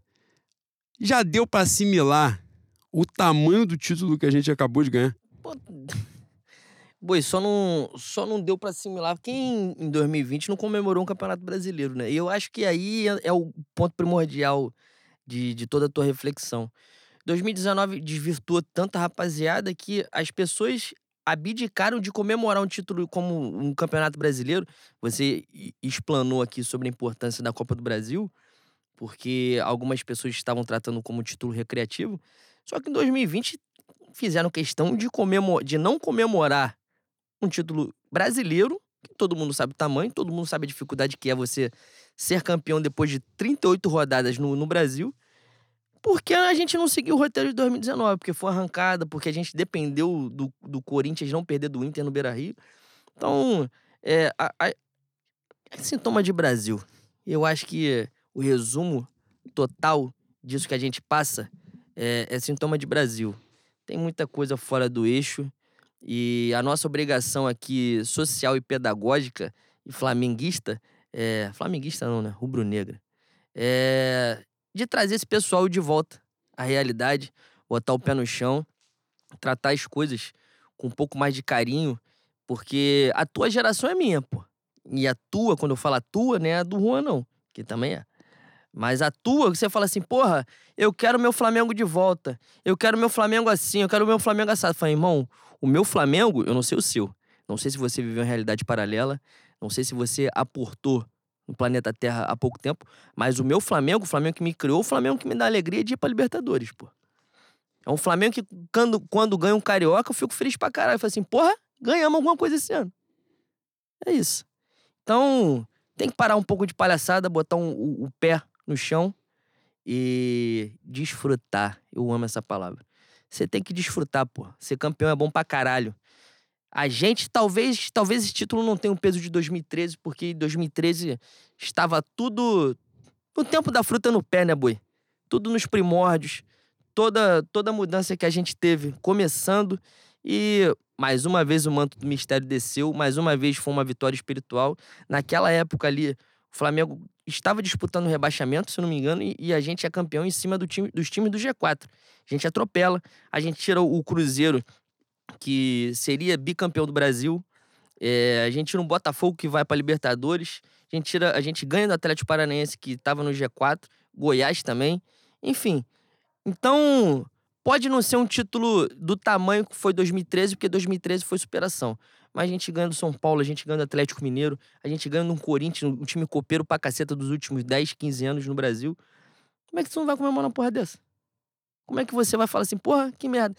Caso a gente perca, caso a gente perca no sábado, você não pode tratar um, um, uma temporada como 2022, uma temporada frustrante. Todo respeito. Pode não ser ao ponto de, de a, gente, a gente não alcançou tudo aquilo que a gente queria. Mas foi uma merda. Não foi, irmão. Todo respeito, não foi. O projeto do Flamengo 2013 era antes de mais nada, estruturar o time para disputar. A gente chegou a, quarta, a terceira final de, de Libertadores é, em três anos. A gente ganhou tudo. A gente ganhou tudo. Faltava só a Copa do Brasil. Então, por mais, por mais que sejam novos tempos, por mais que seja uma nova realidade, a gente não pode perder essa, essa, esse brilho no olhar, sacou? Eu fico muito triste quando eu vejo isso.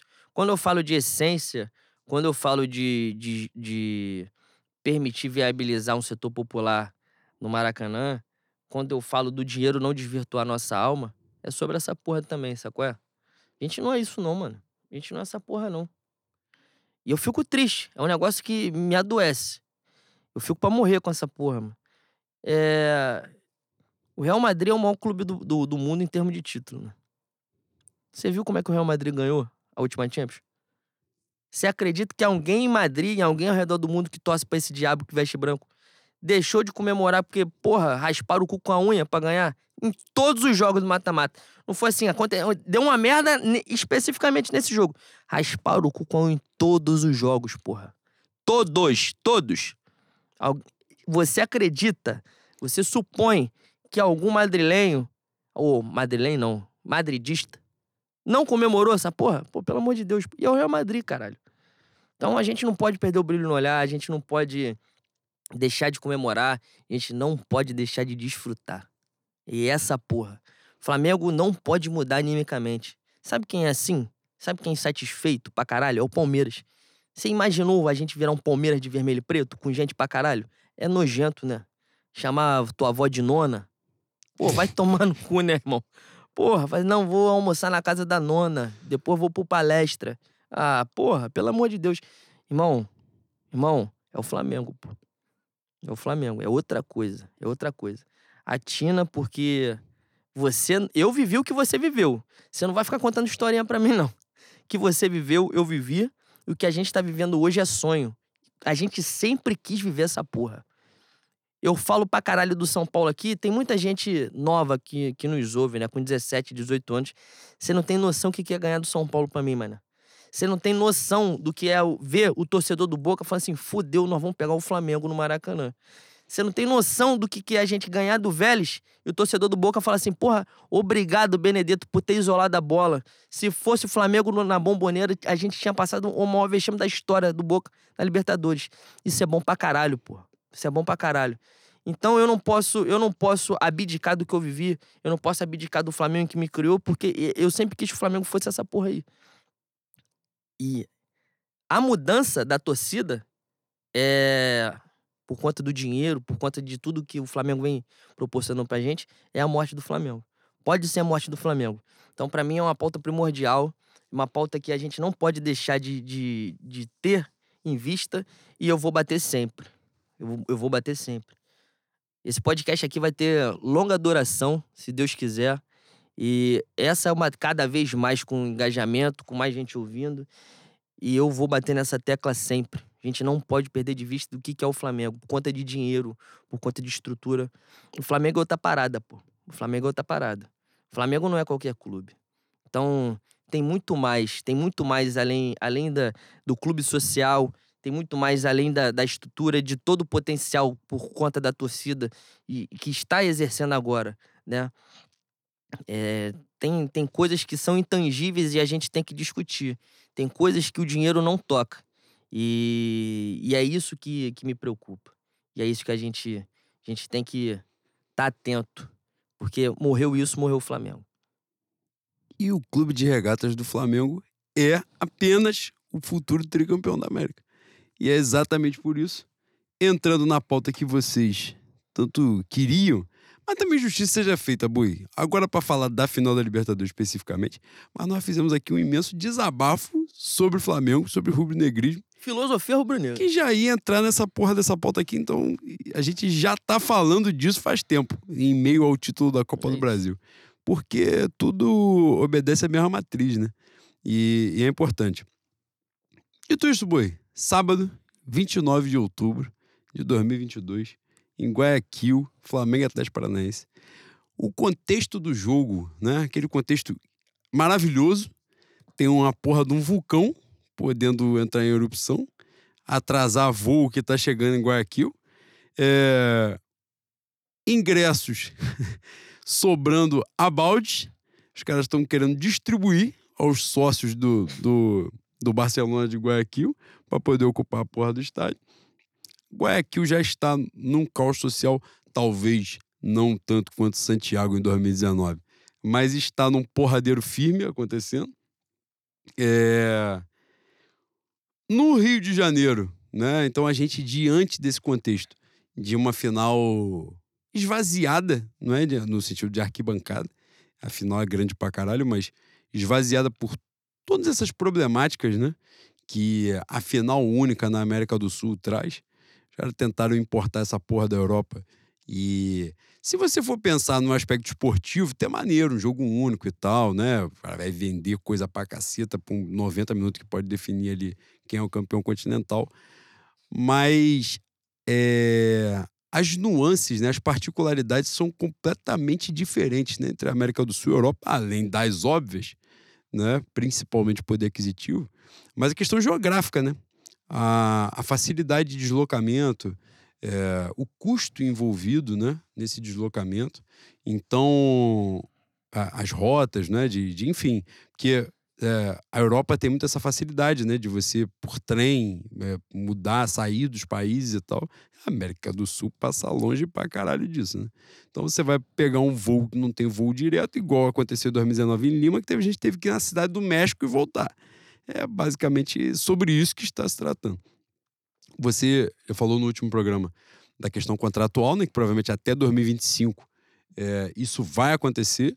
A, a, chance de voltar ao antigo e saudoso ir de volta né, na casa de cada, de cada time, é, provavelmente só em 2026.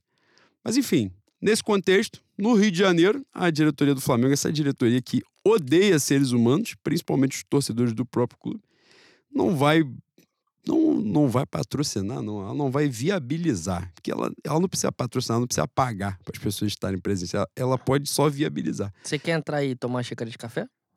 Caralho. Bom, pode ficar. Não seria muito incômodo? que coisa maravilhosa. É... Cara, a diretoria hoje, né, foi batido o martelo, nesta segunda-feira, dia 24 de outubro, que não vai ter fanfest não vai ter nada nem na Gávea, né, uma porra de um telão para as pessoas verem no gramado na Gávea, não vai ter no Maracanã, como teve em 2019. A gente estava falando aqui sobre o Flamengo e Corinthians da Copa do Brasil. A, torcida do, a diretoria do Corinthians bancou, né, subsidiou uma parte dos ingressos. 310 reais cada ingresso. Uma parte, uma parte significativa dos ingressos, acho que 400, não é isso? isso. É, a grande parte do, do, do valor do ingresso para que os caras pudessem vir para cá ver o jogo. Enfim, mas é a diretoria anti-gente, anti-povo, né? Anti-Flamengo. Isso aí é uma teca que a gente abate há muito tempo. Os caras queriam que a final passasse sem Miami, boi. Que, que é difícil, fácil de chegar. Tu desce ali em Cascadura, tu pega o Cascadura Miami, tu vai direto. Pegou ônibus ali, que pega no Tem Tudo, rodoviária, Isso. pegou BRT, Madureira, é, Madureira Alvorada, e Jardim Oceano, que tu vai, pega outro, faz baldeação e vai pra Miami. Cambada de filho da puta, né? Mas eu não, eu não vou me estressar aqui, boi, porque eu tô muito conectado Tu no tá aspe- Odara, boi, tá Eu zen? tô conectado no aspecto romântico da coisa de ser Caramba, Flamengo, mano. que é raro, que normalmente eu não tô conectado nele. Mas agora eu tô. E eu não quero me enveredar muito nisso.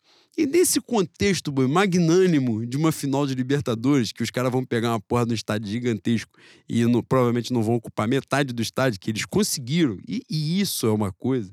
Quando a coisa que é naturalmente gigante dá merda, você nota, percebe que tem um árduo trabalho, tem um esforço humano, às vezes sobre-humano, de fazer aquilo ali dar merda. Que foi o que aconteceu nessa Libertadores. Os caras fizeram de tudo pra essa porra dar errado e vai dar, no aspecto de encher o estádio, de mobilização. Mas, foda-se, não me importa. Acabamos de falar aqui sobre ser campeão, né? é, sobre um título vencido, conquistado, jogando porra nenhuma, eu não vou me preocupar com quem tá dentro do estádio, quantas pessoas tem, quantas não tem, que isso não faz diferença para mim. Isso não vai estar em nenhum lugar que realmente importa. O que realmente importa, boi, é o tricampeonato da América. Vamos pegar o Atlético Paranaense em Guayaquil. O Atlético vem numa fase meio barro, meio tijolo, né? Teve, passou por situações eliminado da Copa do Brasil por esse magnânimo, essa potência continental que é o Clube de Regado do Flamengo. Então eles ficaram de folga mais rápido. É, tava ali o, a vaca no, no topo da árvore, né, Boi? No Campeonato Brasileiro, não tinha razão de ser, eles estavam onde eles estavam. Já voltaram à normalidade, já saíram do G4, já, já foram um cadinho mais para baixo. Mesclaram, em alguns jogos entraram com reservas e tal. Vieram pro último jogo, basicamente, né, com o time titular formado. Eu acho que só o Fernandinho não joga, né? Isso. Só o Fernandinho não. Fernandinho, não sei se o Vitor Roque joga, isso eu não, não vi. Porque eu não sei nem se o Vitor Roque é titular ainda, mas É, porque tem isso, banco. né? Tem a chance do É. Pablo ser titular. É bem provável, inclusive, que é o homem de confiança do Filipão. O Atlético Paranaense dá essa oscilada. Como você vê que os times chegam para essa final? Tanto o Flamengo quanto o Atlético Paranaense. Novamente usando a palavra anímica, de maneira anímica, totalmente oposta, né? Diametralmente oposta. O Filipão, daquele jeito dele de adorador de Pinochet, ele aparentemente já instaurou o caos dentro do, da maravilhosa Arena da Baixada, que fica na esplêndida Curitiba. Receptiva. Curitiba. receptiva, uma cidade calorosa, de pessoas amáveis, muito boa de se morar. Limpa, legal.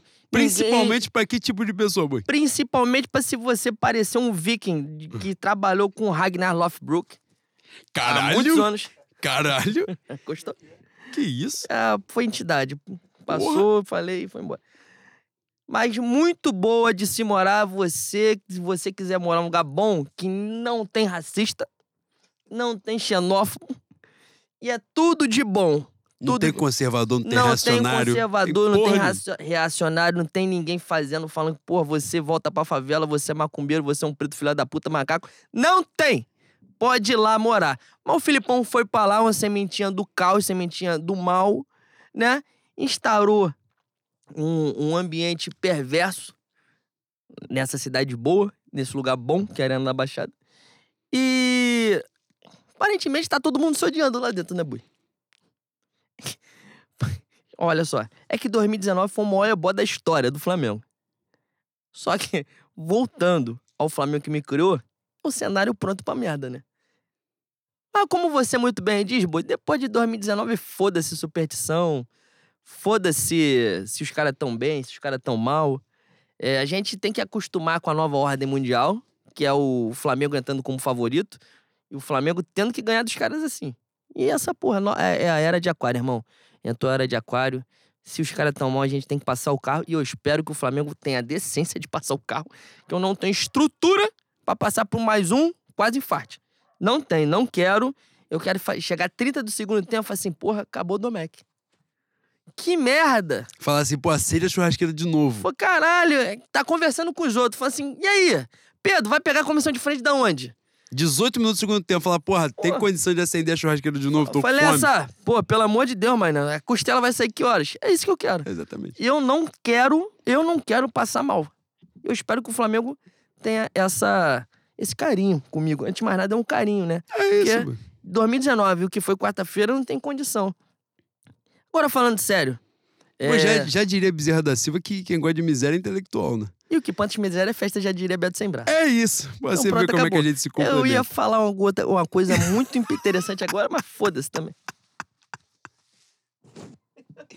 Que parada, bicho. Mas fala do que realmente. Pô, eu cortei. Você vinha com raciocínio brilhante. Eu senti que você vinha. Cara, ia vir uma coisa fantástica. É só Leonardo da Vinci e Einstein poderia pensar, mas eu esqueci já. É mesmo, pra tu ver como é que é uma passagem. Pra você, a genialidade é um instante. Cara, e nesse, nesse cenário né, de expectativa pro jogo, Bui, vem esse, esse, essa potência física que é o Clube de Regata do Flamengo. Um, um atleta torceu dois tornozelos, o outro jogou com dois joelhos inchados, o outro jogou com caganeira, um com pubalgia. Cara, eu não aguento mais. Olha só, vou fazer, agora fazendo um desabafo aqui com, com quem tá lá em cima, pelo amor de Deus, com quem vigia esse caminho. Eu não aguento mais chegar em final de Libertadores com todo mundo estourado, não. Se tiver uma condição para o, para o Júlio, já bota geral plástico bolha para poder entrar inteiro na final da Olha Libertadores. só, a gente reclamou durante o campeonato aqui, falou assim, não jogamos, não jogamos jogo contra o Palmeiras e o jogo contra o Ceará, com titulares. Sim. Mas caralho, mano, pô, pô pra caceta os caras tão, pô, com a fralda freada. Tá todo mundo fudido. Pelo amor de Deus, né? Cara, a gente tem que melhorar essa porra aí. Tem que melhorar. E olha só, podia ser pior, que veio, vieram os caras da, da Exos aí, com o selo Exos, melhorou o andamento ao longo da temporada, mas porra, mas também quando bate no DM tem um açougueiro lá, né, boi? De medicina não entende porra nenhuma, fala assim, porra, corta uma picanhazinha pra mim aqui, ó, tira a maminha, duvido que ele não sabe, duvido, duvido. Trabalhou a vida toda em açougue, boi, é açougueiro. É que confunde, tá todo mundo usando branco, né? Ele tem a carinha de, de, de figurante da malhação, passa batido pra caralho na Gama Filho, na Souza Marques, ele passa batido. Que parada, cara. Aí, na moral, aí, o que, o- que o carro da linguiça vai passar é sacanagem. Tá? Caralho, a Duster Banca vai passar. Ah, vai, vai passar. Mas estávamos falando sobre a questão física do Flamengo. O Flamengo vai com esse, com esse quadro, né, Boi? O Globoesporte.com, que é a nossa fonte jornalística, é, Varela já foi de ralo. Já, mas já também. Vamos trabalhar aqui também, que eu não vou. Eu, eu não sou de incentivar pessimismo de ninguém. O Varela também ia contribuir nessa final, tal qual eu vou contribuir. Que é uma porra inútil, que ele provavelmente nem entraria em campo. Na verdade, ele feliz estaria Cara, calma aí, rapidinho. tá lá e Eu levantar um falei, de, troféu. eu falei de Domecq aqui, acabei de pensar, acabei de lembrar. Eu vou fazer uma denúncia. Não tem mais Domecq na Grande Bangu. A gente, eu acho que a gente bebeu o, o Domecq do depósito, do mercado, e a gente conseguiu beber o Domecq das entidades. Da fábrica. Nem na loja de Macumba tem mais. O, do, o, o, E vai dar merda. o conhaque, o conhaque do Zexu foi embora. Você, não sei se vocês sabem, o lote, o lote das entidades veio com um negocinho, né? E é por isso, e é por isso que esse programa aqui dá passagem e, e dá os caminhos Constantemente, todinho. constantemente. Exatamente. Porque talvez a entidade não esteja pegando num lugar que normalmente é o devido, um templo espiritual, mas aí o espaço é esse aqui e vai por aqui mesmo. Pô, e vou fazer um apelo aqui. Se você for da cidade de São Sebastião do Rio de Janeiro e encontrar um Domec a preço acessível, preço de gente. O que, que é um preço de gente? No ruim, no ruim, 40 reais. É isso. Se você encontrar com preço de gente, manda pra gente na DM, por favor. Do Instagram, do Twitter, tira foto. Fala assim, pô, eu vim em tal lugar. Qual, qual lugar? Não lembro. Qual o preço? Também não lembro. Também não Aí adianta. ser obrigado a te bloquear. Exatamente, não adianta. mas você é indelicado sem, sem te responder. Só vou te bloquear. Mas, por favor, ajuda a gente, que a gente. Nós estamos com estoque maneiro aqui. Estamos. Mas, por exemplo, sábado é a final. O ritual só está completo com a porra do Domec. Duvido que o Juan tenha um Domec dentro de casa. A gente tá sem Domec. Pra, pro, pro jogo de sábado. É isso. Esse é o ponto. É tri- Você já fez o seu desabafo? Foi o desabafo, o desabafo está feito. Desculpa. Pra voltar aqui. Varela não vai pro jogo, teve uma lesão muscular, ele não teria condição, tem que ir pro sacrifício. Os caras ficaram com pena dele pra ele não se estourar e ir pro Catar, fudido, e ser cortado da Copa do Mundo. Não vai jogar. Mas também não ia jogar. Vamos trabalhar a sinceridade aqui, ele não ia entrar em campo também, não vai fazer falta de porra nenhuma.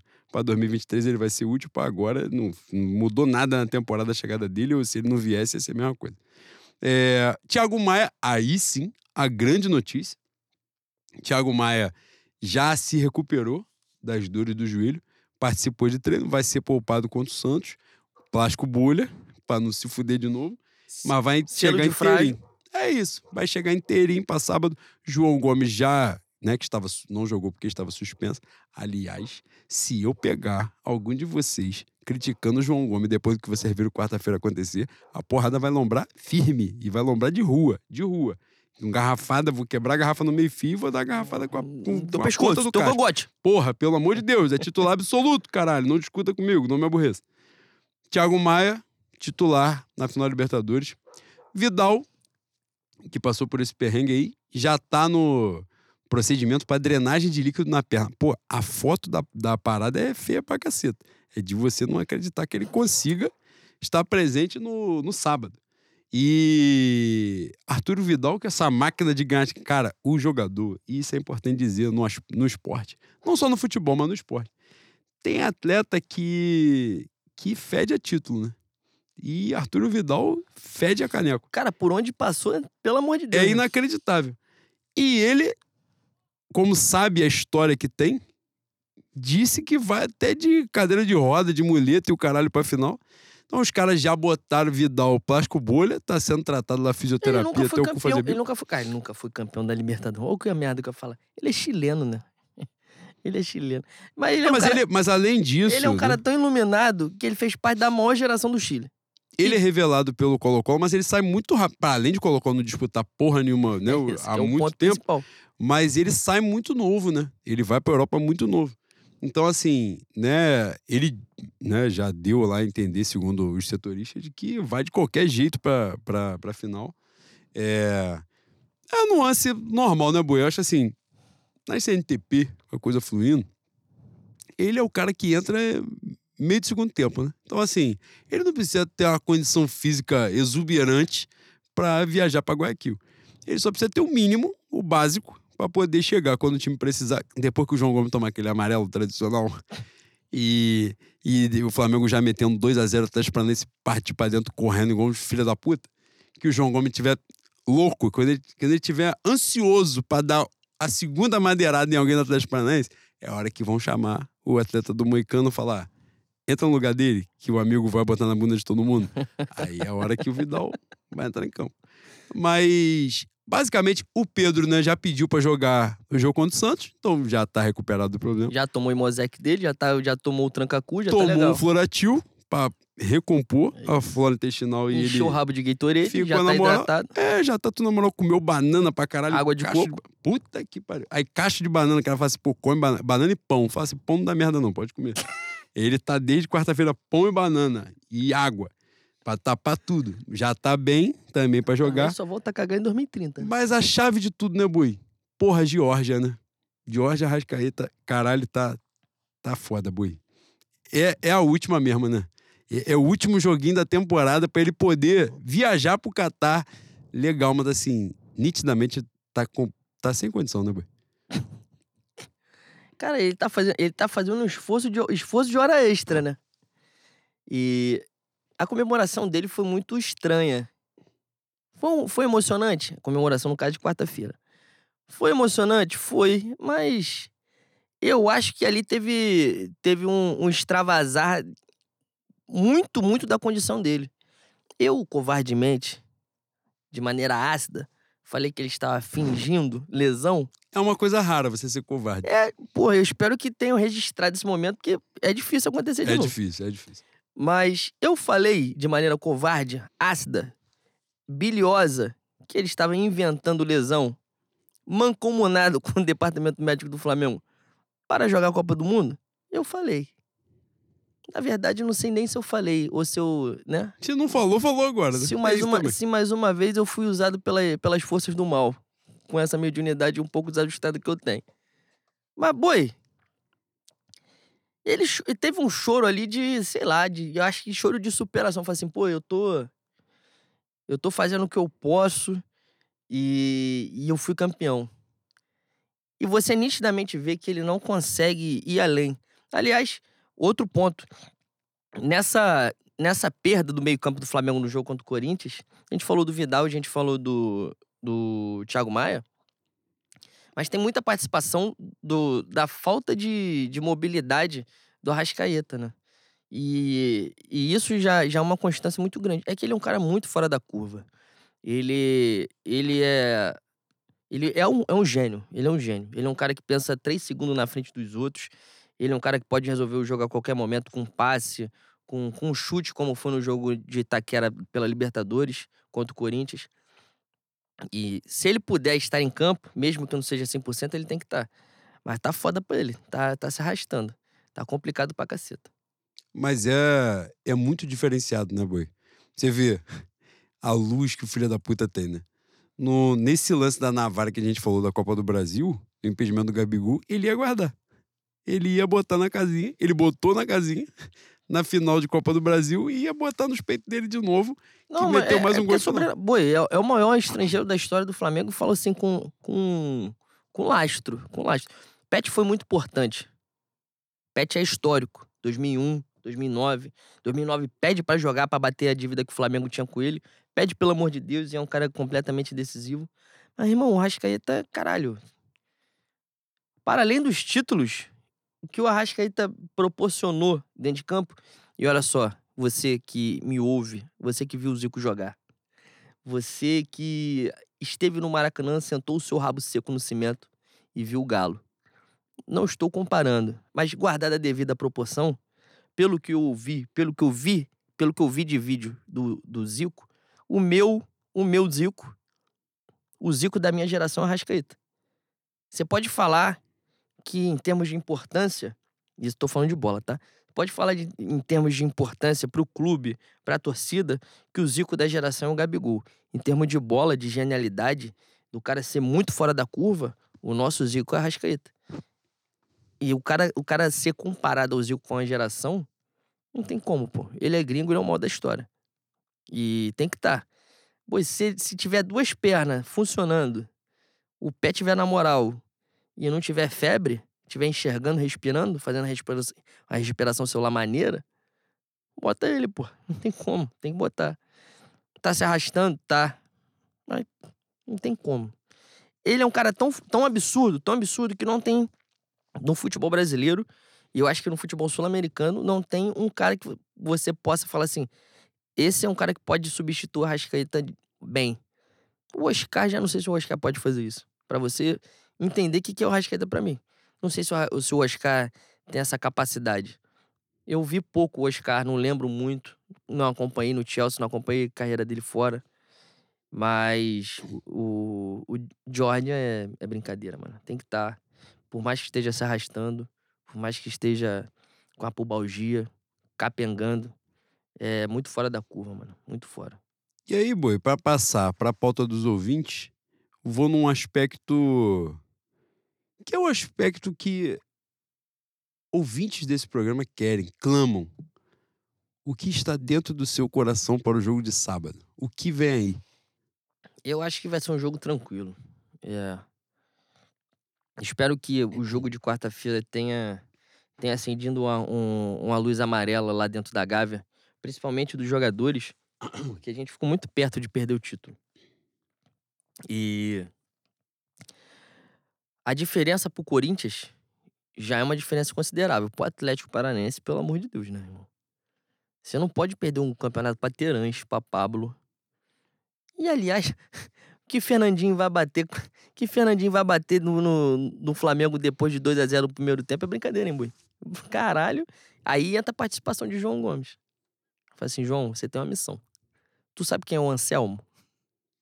Não, não bota o João Gomes, que o João Gomes é quem corre. Bota um filho da puta inútil qualquer falar Não, só. vai, final do jogo. Madeira maluco. Final do jogo, fala assim, João, olha só. Conhece o Anselmo? Sabe da história? Sabe não? Então vem cá, YouTube. Aqui, ó. Durante o jogo. Não, Pega o celular, bota aqui no celular é, pra ele rápido. No intervalo, intervalo, 2x0, 2x0. Assim, João, olha só, veja bem. Deu 40 minutos. Ó, suposição, hipótese. coisas que estão distantes no horizonte da realidade. 2 a 0 40 minutos. Se o velho estiver presente, você vai fazer um negocinho. Sabe aquelas entradas ali que você pensa em fazer uma merda e você dá um. só dá uma ameaça? Então, desabafa o teu peito. É contigo mesmo. Faz o que você sempre sonhou. Pode ser o cachorro louco. É, chegou a hora de você ser o cachorro louco. Mas assim, ó, você só vai ter uma oportunidade. Você não vai ter duas, não. É só. É, é dar uma. Dá uma. Umazinha só. Você é um, um moleque com vigor. Acabou de. Acabou de tomar um Yakut, um, chamu, um chamito. Acabou de, de ter o desmame do biotânico Fontoura. Tu tá bem. Dá uma só. E não é porrada na covardia, não. É de frente, é na estourada. Não, não, não. É aquela que você finge que escorrega e vem com os dois pés assim, bonito, boi. Quase como uma sinfonia. É mesmo. Aí, cara, cheguei a me arrepiar. Que Foi eu vi mesmo? o lance. Eu vi Foi o lance. passagem, tá? Aí, Foi passagem. aí. Tá entalado, tá? Porque vem da Europa sendo babado, né, boi? Porra, E maravilhoso. não fez isso lá, né, bicho? Maravi... Maravilhoso, respeitoso. Não olha pro árbitro, não xinga. Caralho, chegou aqui, a- pô, comprou, passou na Tok Stock, na 6C, comprou uma caixa de ferramenta nova, isso tá dando porrada, porra, pra cima e pra baixo. Tem uns caras que tem carta branca, né, boi? O Ganso não botou o dedo na cara do árbitro. O jogo contra o Botafogo ontem. Frederico não levantou o cara, no, do, o cara do Fortaleza gogó. pelo gogó e foi romantizar na televisão. Tem uns caras tem carta branca. Então, tem, a- às vezes a gente tem que fazer uma coisa pra é, reajustar, né? Reequilibrar as coisas. Eu espero que o Flamengo no primeiro tempo decida o jogo e o João Gomes é, reajuste o cenário que tá precisando. Tomar porrada toda hora não dá, não. Palpite, boi. 3 a Placar. 0 Flamengo. É isso. É o placar que eu tenho na cabeça mesmo.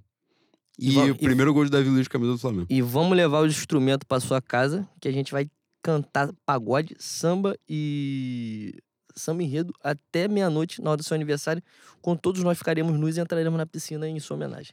Foi cantar a canção Tá na hora do Jair. Caralho, essa música entrou na minha mente de uma forma que eu não consigo descrever, tá? O negócio entrou na minha cabeça de um- uma parada, caralho, foi, foi coisa de hipnose, mano. Pelo amor de Deus. Mas a ideia é essa aí. 3 a 0 o primeiro gol de Davi Luiz com a camisa do Flamengo. De falta. De falta eu não sei, porque a falta dele não passa da barreira, me angustia. Pois é, mas pra assim, você ver como vai ser que espiritual. vai fazer, vai fazer. Isso aí. Cara, quem trabalha, quem, quem já frequentou num um centro espírita, já pegou um, um saco de doce, comeu na mesa do, do santo, já tá na oferta ali da parada, sabe? Todo mundo. A gente tá aqui falando, não é uma parada magnífica. Ó, vou dar passagem e vou falar. Quem é vivido, quem é vivido na macumba, sabe que Davi Luiz vai fazer gol na final da Libertadores. Todo mundo viu essa porra. Já vi várias pessoas falando, porque isso é uma coisa energética, porra. Até o Filipão sabe que vai tomar gol do Davi Luiz. A questão é que a gente não pode tomar mais gol do que o Davi Luiz vai É fazer. isso. Mas A 1 a 0 já tá. é isso.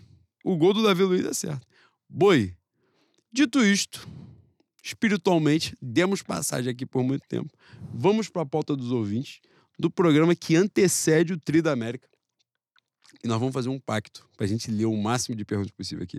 Para a gente fazer, dar resposta cu- curta para todo mundo. Embora algumas perguntas sejam sacanagem, a gente dá a resposta curta, mas a gente vai tentar se alongar o mínimo para poder responder o máximo. Te pegou a lógica aqui agora? Você é fantástico. Isso aqui foi foda, tá? Isso aqui é Drazé que não faz, não. Ó. Igor. Arroba Igor Trindade 89. Caralho, isso é gostoso demais. Lailescos consanguíneos. Gostaria de saber se o samba escolhido pela minha segunda escola, Mocidade, foi do agrado, já que o da Portela decepcionou. É pergunta rápida. Primeiro, da Portela decepcionou, boi? Ah, eu falei pouco, né? A gente não pode se alongar, vamos continuar. Da segunda, da mocidade foi do agrado? Cara, não era o que eu esperava, mas no final das contas eu achei que eles acertaram. Eu achei que, ele- que eles foram bem. Era o melhor samba que tava na disputa mesmo. Eu gostei de um samba que parecia um samba de bloco. E era isso que eu queria, um bagulho animado pra frente, mas o bagulho não aconteceu. Mas foi bom, foi bom. O Nicolau foi, foi gênio. Bicho Papão, novo Bicho Papão na mocidade. Papou três dos últimos quatro sambas. Tá ruim, não. Tá bem pra caralho. Merecido. Theo Benjamin, arroba Theo FB. Caralho, saiu do cativeiro. Caralho. Bom. Boa noite, senhores. Tenho um pedido especial. Gostaria que o Leandro explicasse o melhor método para marcar de encontrar pessoas queridas na arquibancada do Maracanã. Sabe? explicar o local, acertar o encontro e tal. O Juan nem precisa tentar. Você vai xingar ele? Você vai humilhar ele? Humilha ele, humilha ele. Ele é canalha, né? Vagabundo, safado. Cara, mas isso aí ele tá, ele tá dizendo pra você. Explique, explique. Não, ele tá dizendo pra você que ele, ele tem uma porra, mano, que ele quer ficar na mesma cadeira do estado. Pô, aí é foda, né? A Não, mesma assim, cadeira ó, completa. pilastra tal, escada tal. Ele tá, na verdade, na verdade, ele está pedindo pra eu falar pra eu humilhar o Juan. Por quê? O Juan pediu pra ser sucinto, mas eu vou explicar. O Juan, quando a gente, quando a gente passou pra leste, ele, ele deu a declaração falando assim, ó. A gente fica ali, ó. Você pegou a cabine, você viu a cabine da polícia, da a cabine da polícia, três pilares depois na, na terceira escada, é essa aí. Vai, cadê a cabine? Que porra é essa? O que, que ele tá falando? E o Theo ficou um pouco, um pouco satisfeito com a maneira do, do boi passar a logística. Foi isso que aconteceu. Aí, cara da linguiça tem que passar pra você, mano. Ai, Vocês estão foda. Ó, Thiago Piccoli, arroba Ti Piccoli CRF. Estão liberadas perguntas sobre o samba da Portela? Não. Dia 31 você vai fazer a pergunta que você quiser sobre a escolha de samba da Portela, porque Leno, tricampeão da América e já na, na felicidade, no alívio da vitória de Luiz Inácio, vai, eu vou deixar ele aqui 40 minutos falando sobre a disputa de samba da Portela e foda-se. É isso. E aí, foda-se, que o Leão não faz parte da escola, ele pode falar a merda que ele Ah, quiser, que é. ele pode. Eu não, po- eu não Porra. faço parte da escola, mas eu sou- ainda sou horrível, né? Aí, Porra. eu- então, eu, às vezes eu abdico. Aí, Diogo Nogueira arrumou uma merdão, tá lá ainda. Tá, o merdão que ele arrumou foi o Paulo Oliveira. O merdão que ele arrumou foi comer o Paulo Oliveira. Essa é a maior, a maior merda que acontece na vida do Diogo Nogueira. Ai, ah, vai se fuder. É Luiz difícil. Portugal. Arroba Luiz Portugal 88. Cara, pô, já tô com saudade de sentir saudade de você. Reverendíssimo sumo sa- sacerdote do Ai Jesus.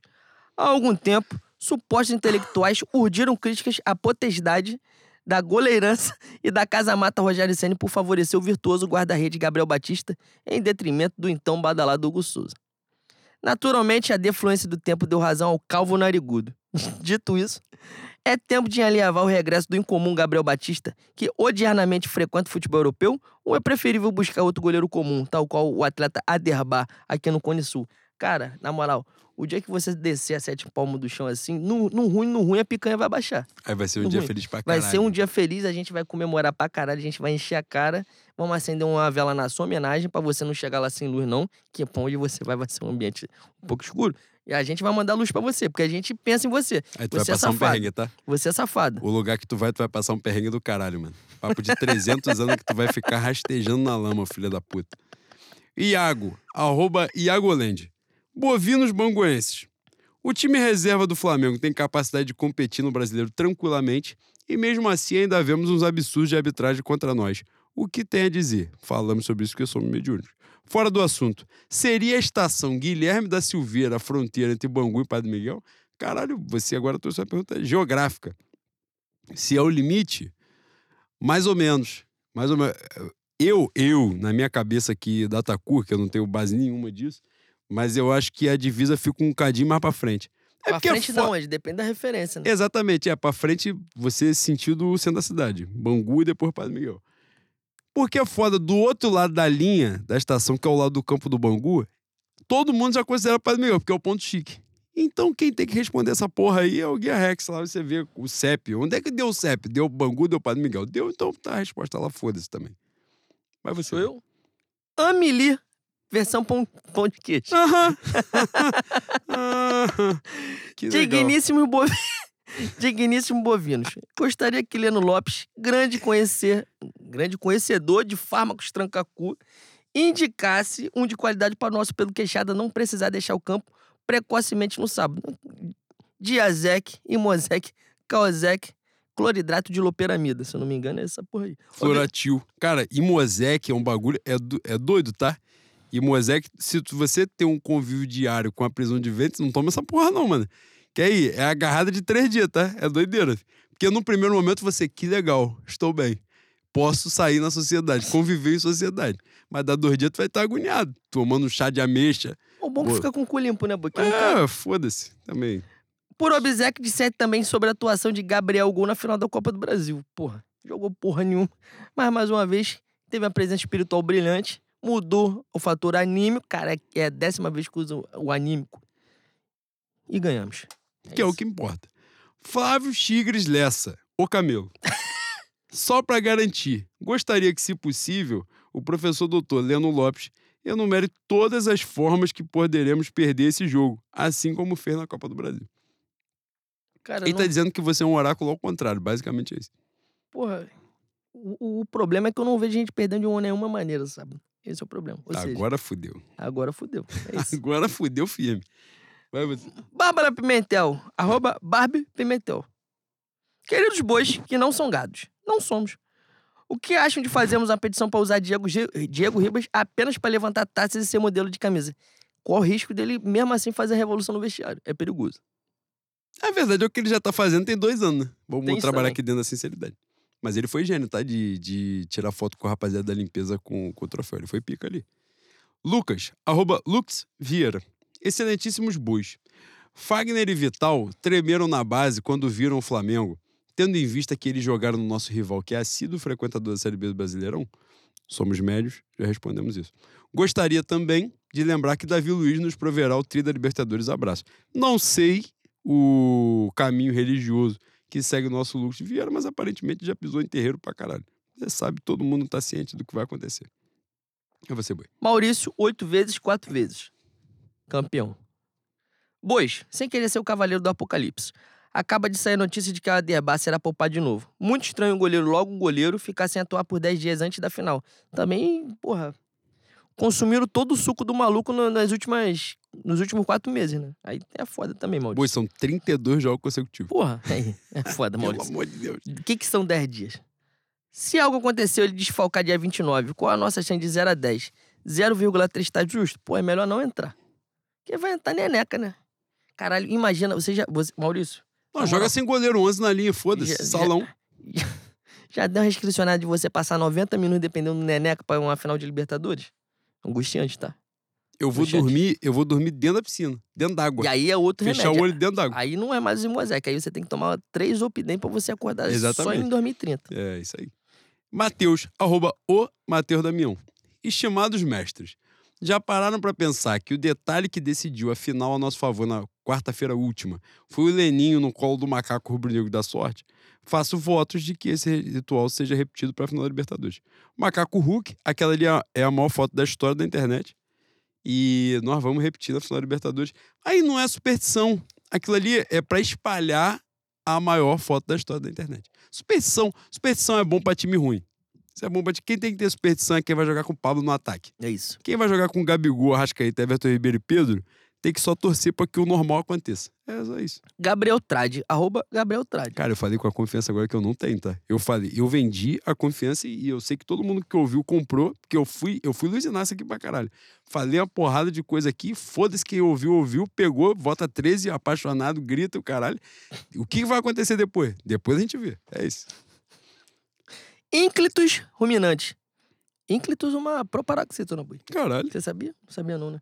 Em caso de fim de semana redentor e apoteótico, estão liberados pequenos delitos como injúria, difamação, assédio moral direcionado a mínimos? Ou teremos que gastar o réu primário? Olha só. Você botou uma encruzilhada agora, que meu, meu jurídico acaba de vetar o que eu ia falar. Então, não posso falar, você está por sua conta, mas dia 31 o país é seu, foda-se. Aí, tu Você já pescou um- uma Netflix? Uma noite de crime?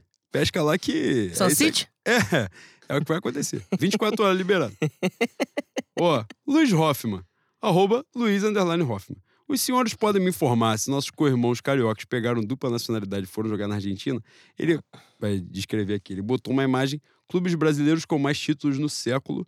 G10 tem Flamengo em primeiro com 22, Inter, Cruzeiro, Corinthians, Atlético, Grêmio, Palmeiras, Atlético Paranaense, Santos e Esporte. Na verdade, os outros times do Rio de Janeiro não tinham nem que existir, né? Estão aqui ocupando É espaço pra caralho, né? É, Roubando oxigênio, e é isso que acontece. Mari, tetracampeã da Copa do Brasil. Arroba... Porra, Mari, ler teu arroba aqui vai ficar um pouco complexo, porque eu já bebi um pouco de Domec também. Mas ela sabe que é com ela. Queridos bois, diante da semana decisiva que vivemos, o que aflige, o que aflige mais o tiro de vocês? O dia 29 ou o dia 30 de outubro? Uh, vou repetir que dia 30 de outubro é o dia do meu aniversário, né? Então, assim, tem muita coisa me afligindo nesse É momento. isso aí. É isso, esse é o ponto. Eu sou um posto de aflição. Natália Reis, é, hashtag Lula 2022. Tá escrito aqui, não foi eu que falei. Arroba Natália Reis 84. O que representa melhor um final de semana perfeito? Ser campeão da Libertadores mais Campeonato Brasileiro ou ser campeão da América e enxotar um canalha genocida do Planalto? Sábado é 9, domingo é 13, seremos. Aqui primeiro ela deu passagem, ela foi cavalo, que ela falou que sábado é 9, ou seja, Gabriel Barbosa vai guardar na terceira final de Libertadores consecutiva dele. Domingo é 13, todo mundo sabe, pelo amor de Deus, vocês que ouvem a gente é 13, né, caralho? Luiz Inácio. E o que é melhor no final de semana?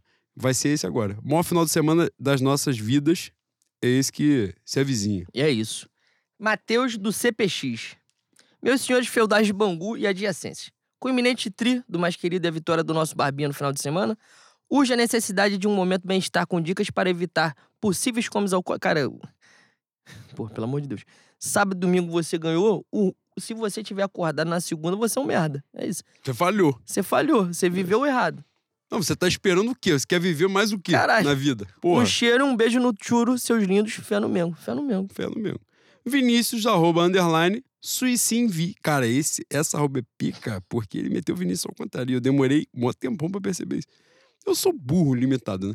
Pro Leno, você foi todo de preto ao último samba da volta, já em luto, antecipado pela final de sábado? Cara, tu me confundiu pra caralho porque eu não fui todo de preto, né? Então talvez você esteja precisando de óculos também, Vinícius.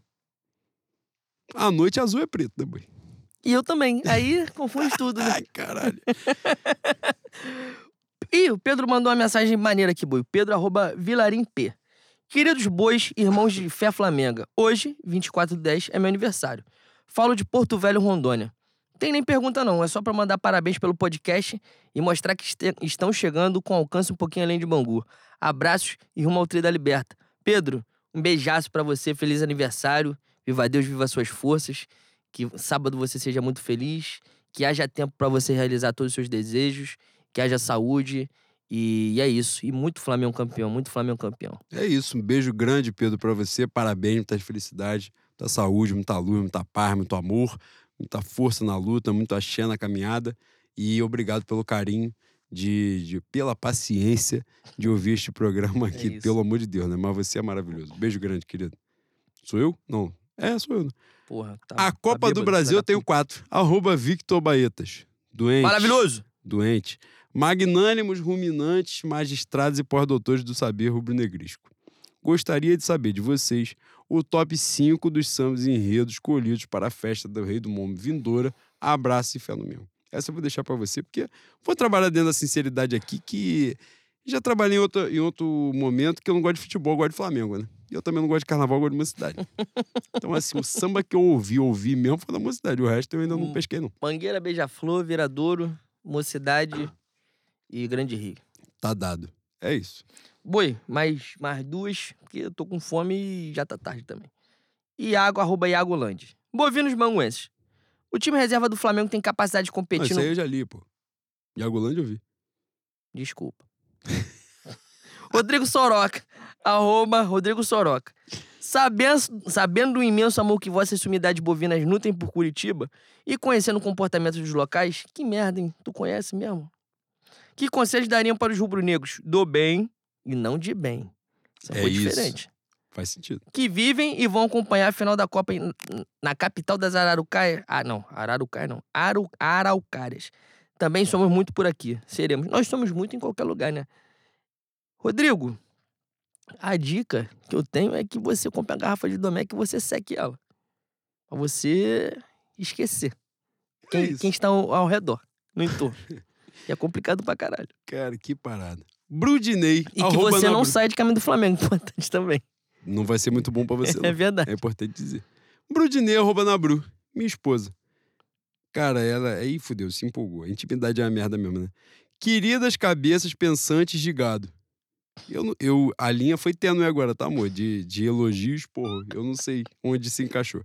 Um, ruge um contador de vezes que Juan fala forçou, ganhamos durante o jogo.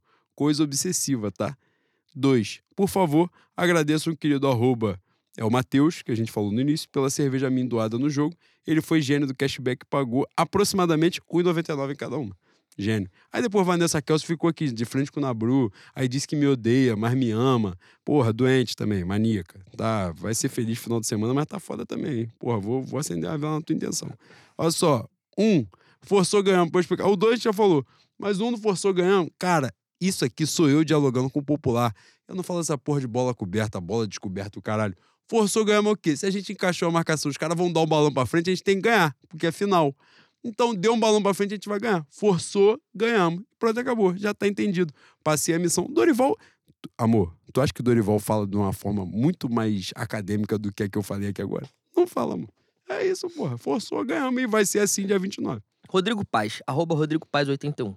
Caros boviníssimos bois, tenho um contato com a figura banguense, herdeiro de Francisco Carregal, o primeiro jogador negro do Brasil. No entanto, tal figura é, bolsominion lazarento. O que fazer? Um, bloquear seu zap, ou dois, dar-lhe uma coça de, de mangueira cheia, ou três, as duas anteriores. Cara, você quer prejudicar a gente. As duas anteriores, foda-se. É isso. Você perguntou, você sabe a resposta. Pô, boi, tem várias perguntinhas maneiras aqui. Vamos mais um cara, dá uma esticadinha. Dá pra gente dar, pô, é um programa especial.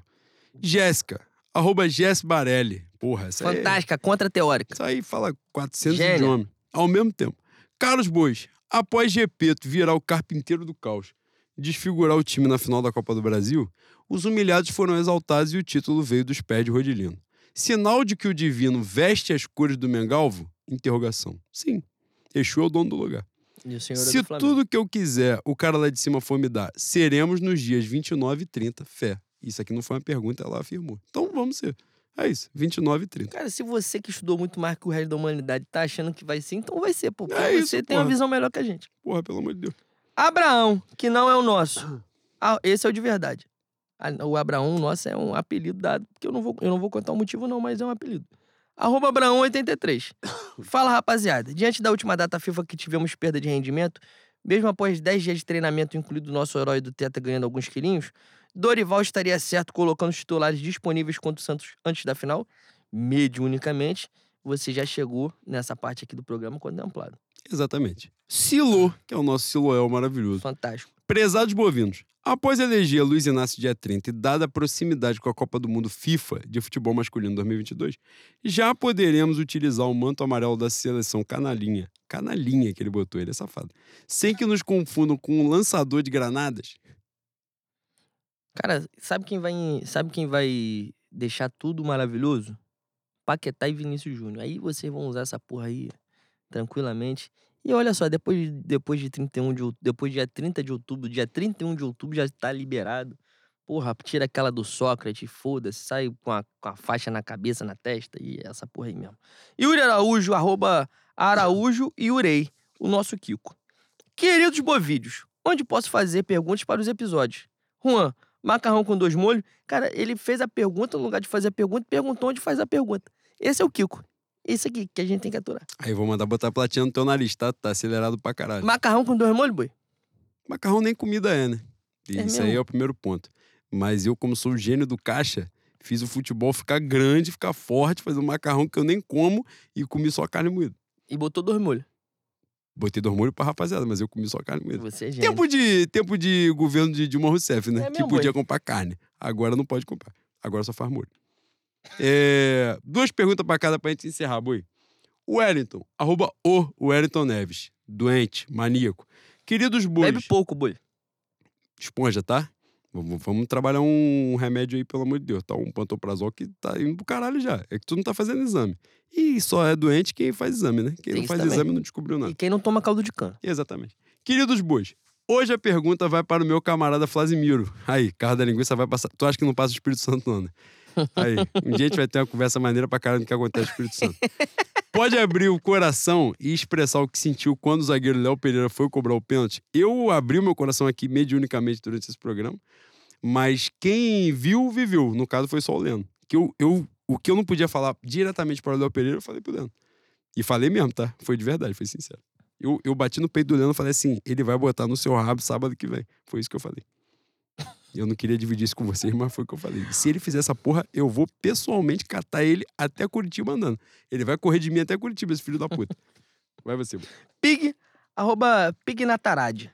Queridos bois, no Fla, Rodilino maior que Rafinha?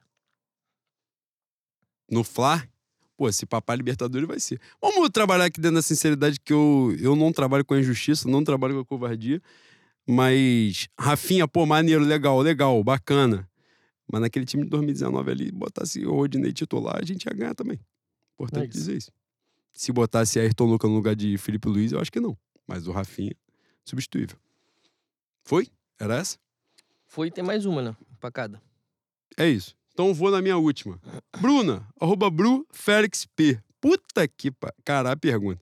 Caros amigos, se aproximando o final de semana em que duas vezes iremos em busca do tri, entre parênteses, sábado do domingo, domingo do Barbinha, após as conquistas, está liberado sucumbir ao impulso do momento? Olha só. Olha minha, minha irmã em Cristo. Ó, vou falar uma coisa pra você.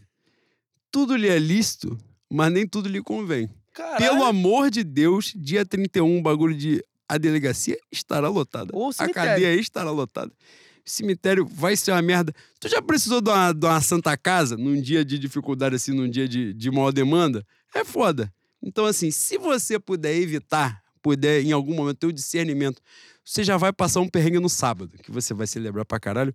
Domingo você vai lembrar assim: porra, vou ter que acordar agora, tomar água ir ao colégio, a minha zona eleitoral, pra depositar o 13 na urna. Aí depois, porra, quando o William Bonner meter, entrar aquela porra daquele. Como é que é, boi? Plantão urgente, aquele Globo urgente que vem aquela porra, aquela música sinistra. O William Bonner falar que é oficial, que seremos felizes de novo. Aí você já moderadamente, já depois de lançar um engove. Boi, o engove é mágico. Cara, se o filho da puta que criou o Engove não ganhou o, o Nobel de Medicina, a gente tem que reaver essa injustiça, porque é o maior trabalho em prol da humanidade desde a penicilina. Agora você foi profundo, tá? Não, trabalha isso, trabalha, restriciona. Acabei de falar um negócio aqui. Enquanto estiver cagando ou malhando ouvindo podcast, não restriciona. Pausa agora nesse momento aqui, restriciona.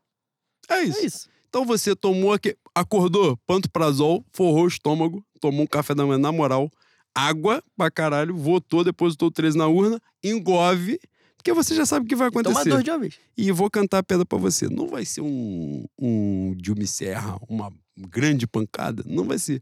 Mas também não vai ser um Dilme AS, não. Fica tranquilo, vai ser um cadinho a mais. Não vai ser aquele sofrimento todo que estão tentando vender pra você, não. Até porque um filho da puta. Ô, nós vamos falar disso aqui, boi? Que o programa, o programa aqui é apenas rubro-negrisco, mas nós vamos entrar nessa pauta rapidamente em 30 segundos. Mete o bronco. Que um filho da puta deu 20 tiros de fuzil numa viatura, tacou duas granadas e amanheceu vivo, boi? É bom, né, boi? É o privilégio. É bom pra a gente caralho. fala que é o né? privilégio. É bom pra caralho. Eu né? só de entrar na Zara já tenho segurança no meu cangote. Caralho. É isso. Essa é a diferença. Ai, É, é, bra- Pindorama é gostoso pra caralho, boi. É gostoso, é às, bom. vezes, às vezes chega a enjoar de tão previsível, é, né, boi? é, não. Assim, pô. O Chaves, pelo menos, quando fala as piadas, eu rio. É essa a diferença. Osiana, CRF 14 quatro vezes. É A última. Estim- Estimáveis e excelentíssimos bois. Saudações rubro-negras. Saudações. Como fazer para ter dinheiro suficiente para beber em quantidades absurdas e abusivas aquele, li- aquele líquido etílico de cor amarelada que tanto gostamos nesse, fim de se- nesse final de semana de Mengão e eleição? Sem precisar fazer a pendura no boteco. Faça a pendura no boteco. Faça a pendura, faça a pendura. Você tem que viver. É isso. Se tu não tiver, tu, porra, tu vai gastar tua maior lábia da história. Fala assim, pô, pelo amor de Deus. É o maior final de semana da minha vida. Olha dentro do meu olho. Eu já menti pra você? Eu já te deixei na mão? Te deixei fraco. Eu já te deixei fraco? Eu nunca fiz isso. Aí Porra. Pedro Gaspar mandou essa pra tu ontem na mocidade. Foi foda, tá? Cara, Boi, na hora que ele falou, eu consegui ver no teu olhar, você pensou aproximadamente 13 Não. situações em que ele te deixou Tra- fraco pra caralho. cara, eu pensei em tanta situação que travou meu Nintendo, eu fiquei com medo de desmaiar e cair lá embaixo. Bater a cabeça e ir embora. Sem ver. Dia 29 e dia 30. Foi isso. Ai, cara, que parada. Boi, finalizamos esse programa Finalizamos. histórico, magnífico, tetracampeão da Copa do Brasil. E futuro, falta pouquinho, pouquinho, pouquinho, pro final de semana do Tri. Seremos Tri no sábado, Tri no domingo. E tri do Luiz Inácio. É isso. Segunda-feira, dia 31, estaremos de volta aqui para celebrar o título, se Deus quiser, nas nossas forças, que a gente. Em suma, boi, resumindo esta porra toda, que são duas horas e meia falando, um monte de abobrinha, mas com todo o respeito que me falta ao Atlético Paranaense. Mas ninguém merece mais do que a gente, mano. É isso. A gente é merece isso. pra caralho. E por isso, nós seremos. As bruxas negras casarão com Satanás. Caralho, agora você chegou. Amanhã É fica receba seus É leões. isso. Fé no Mengo, rapaziada. Fé no Mengo, rapaziada.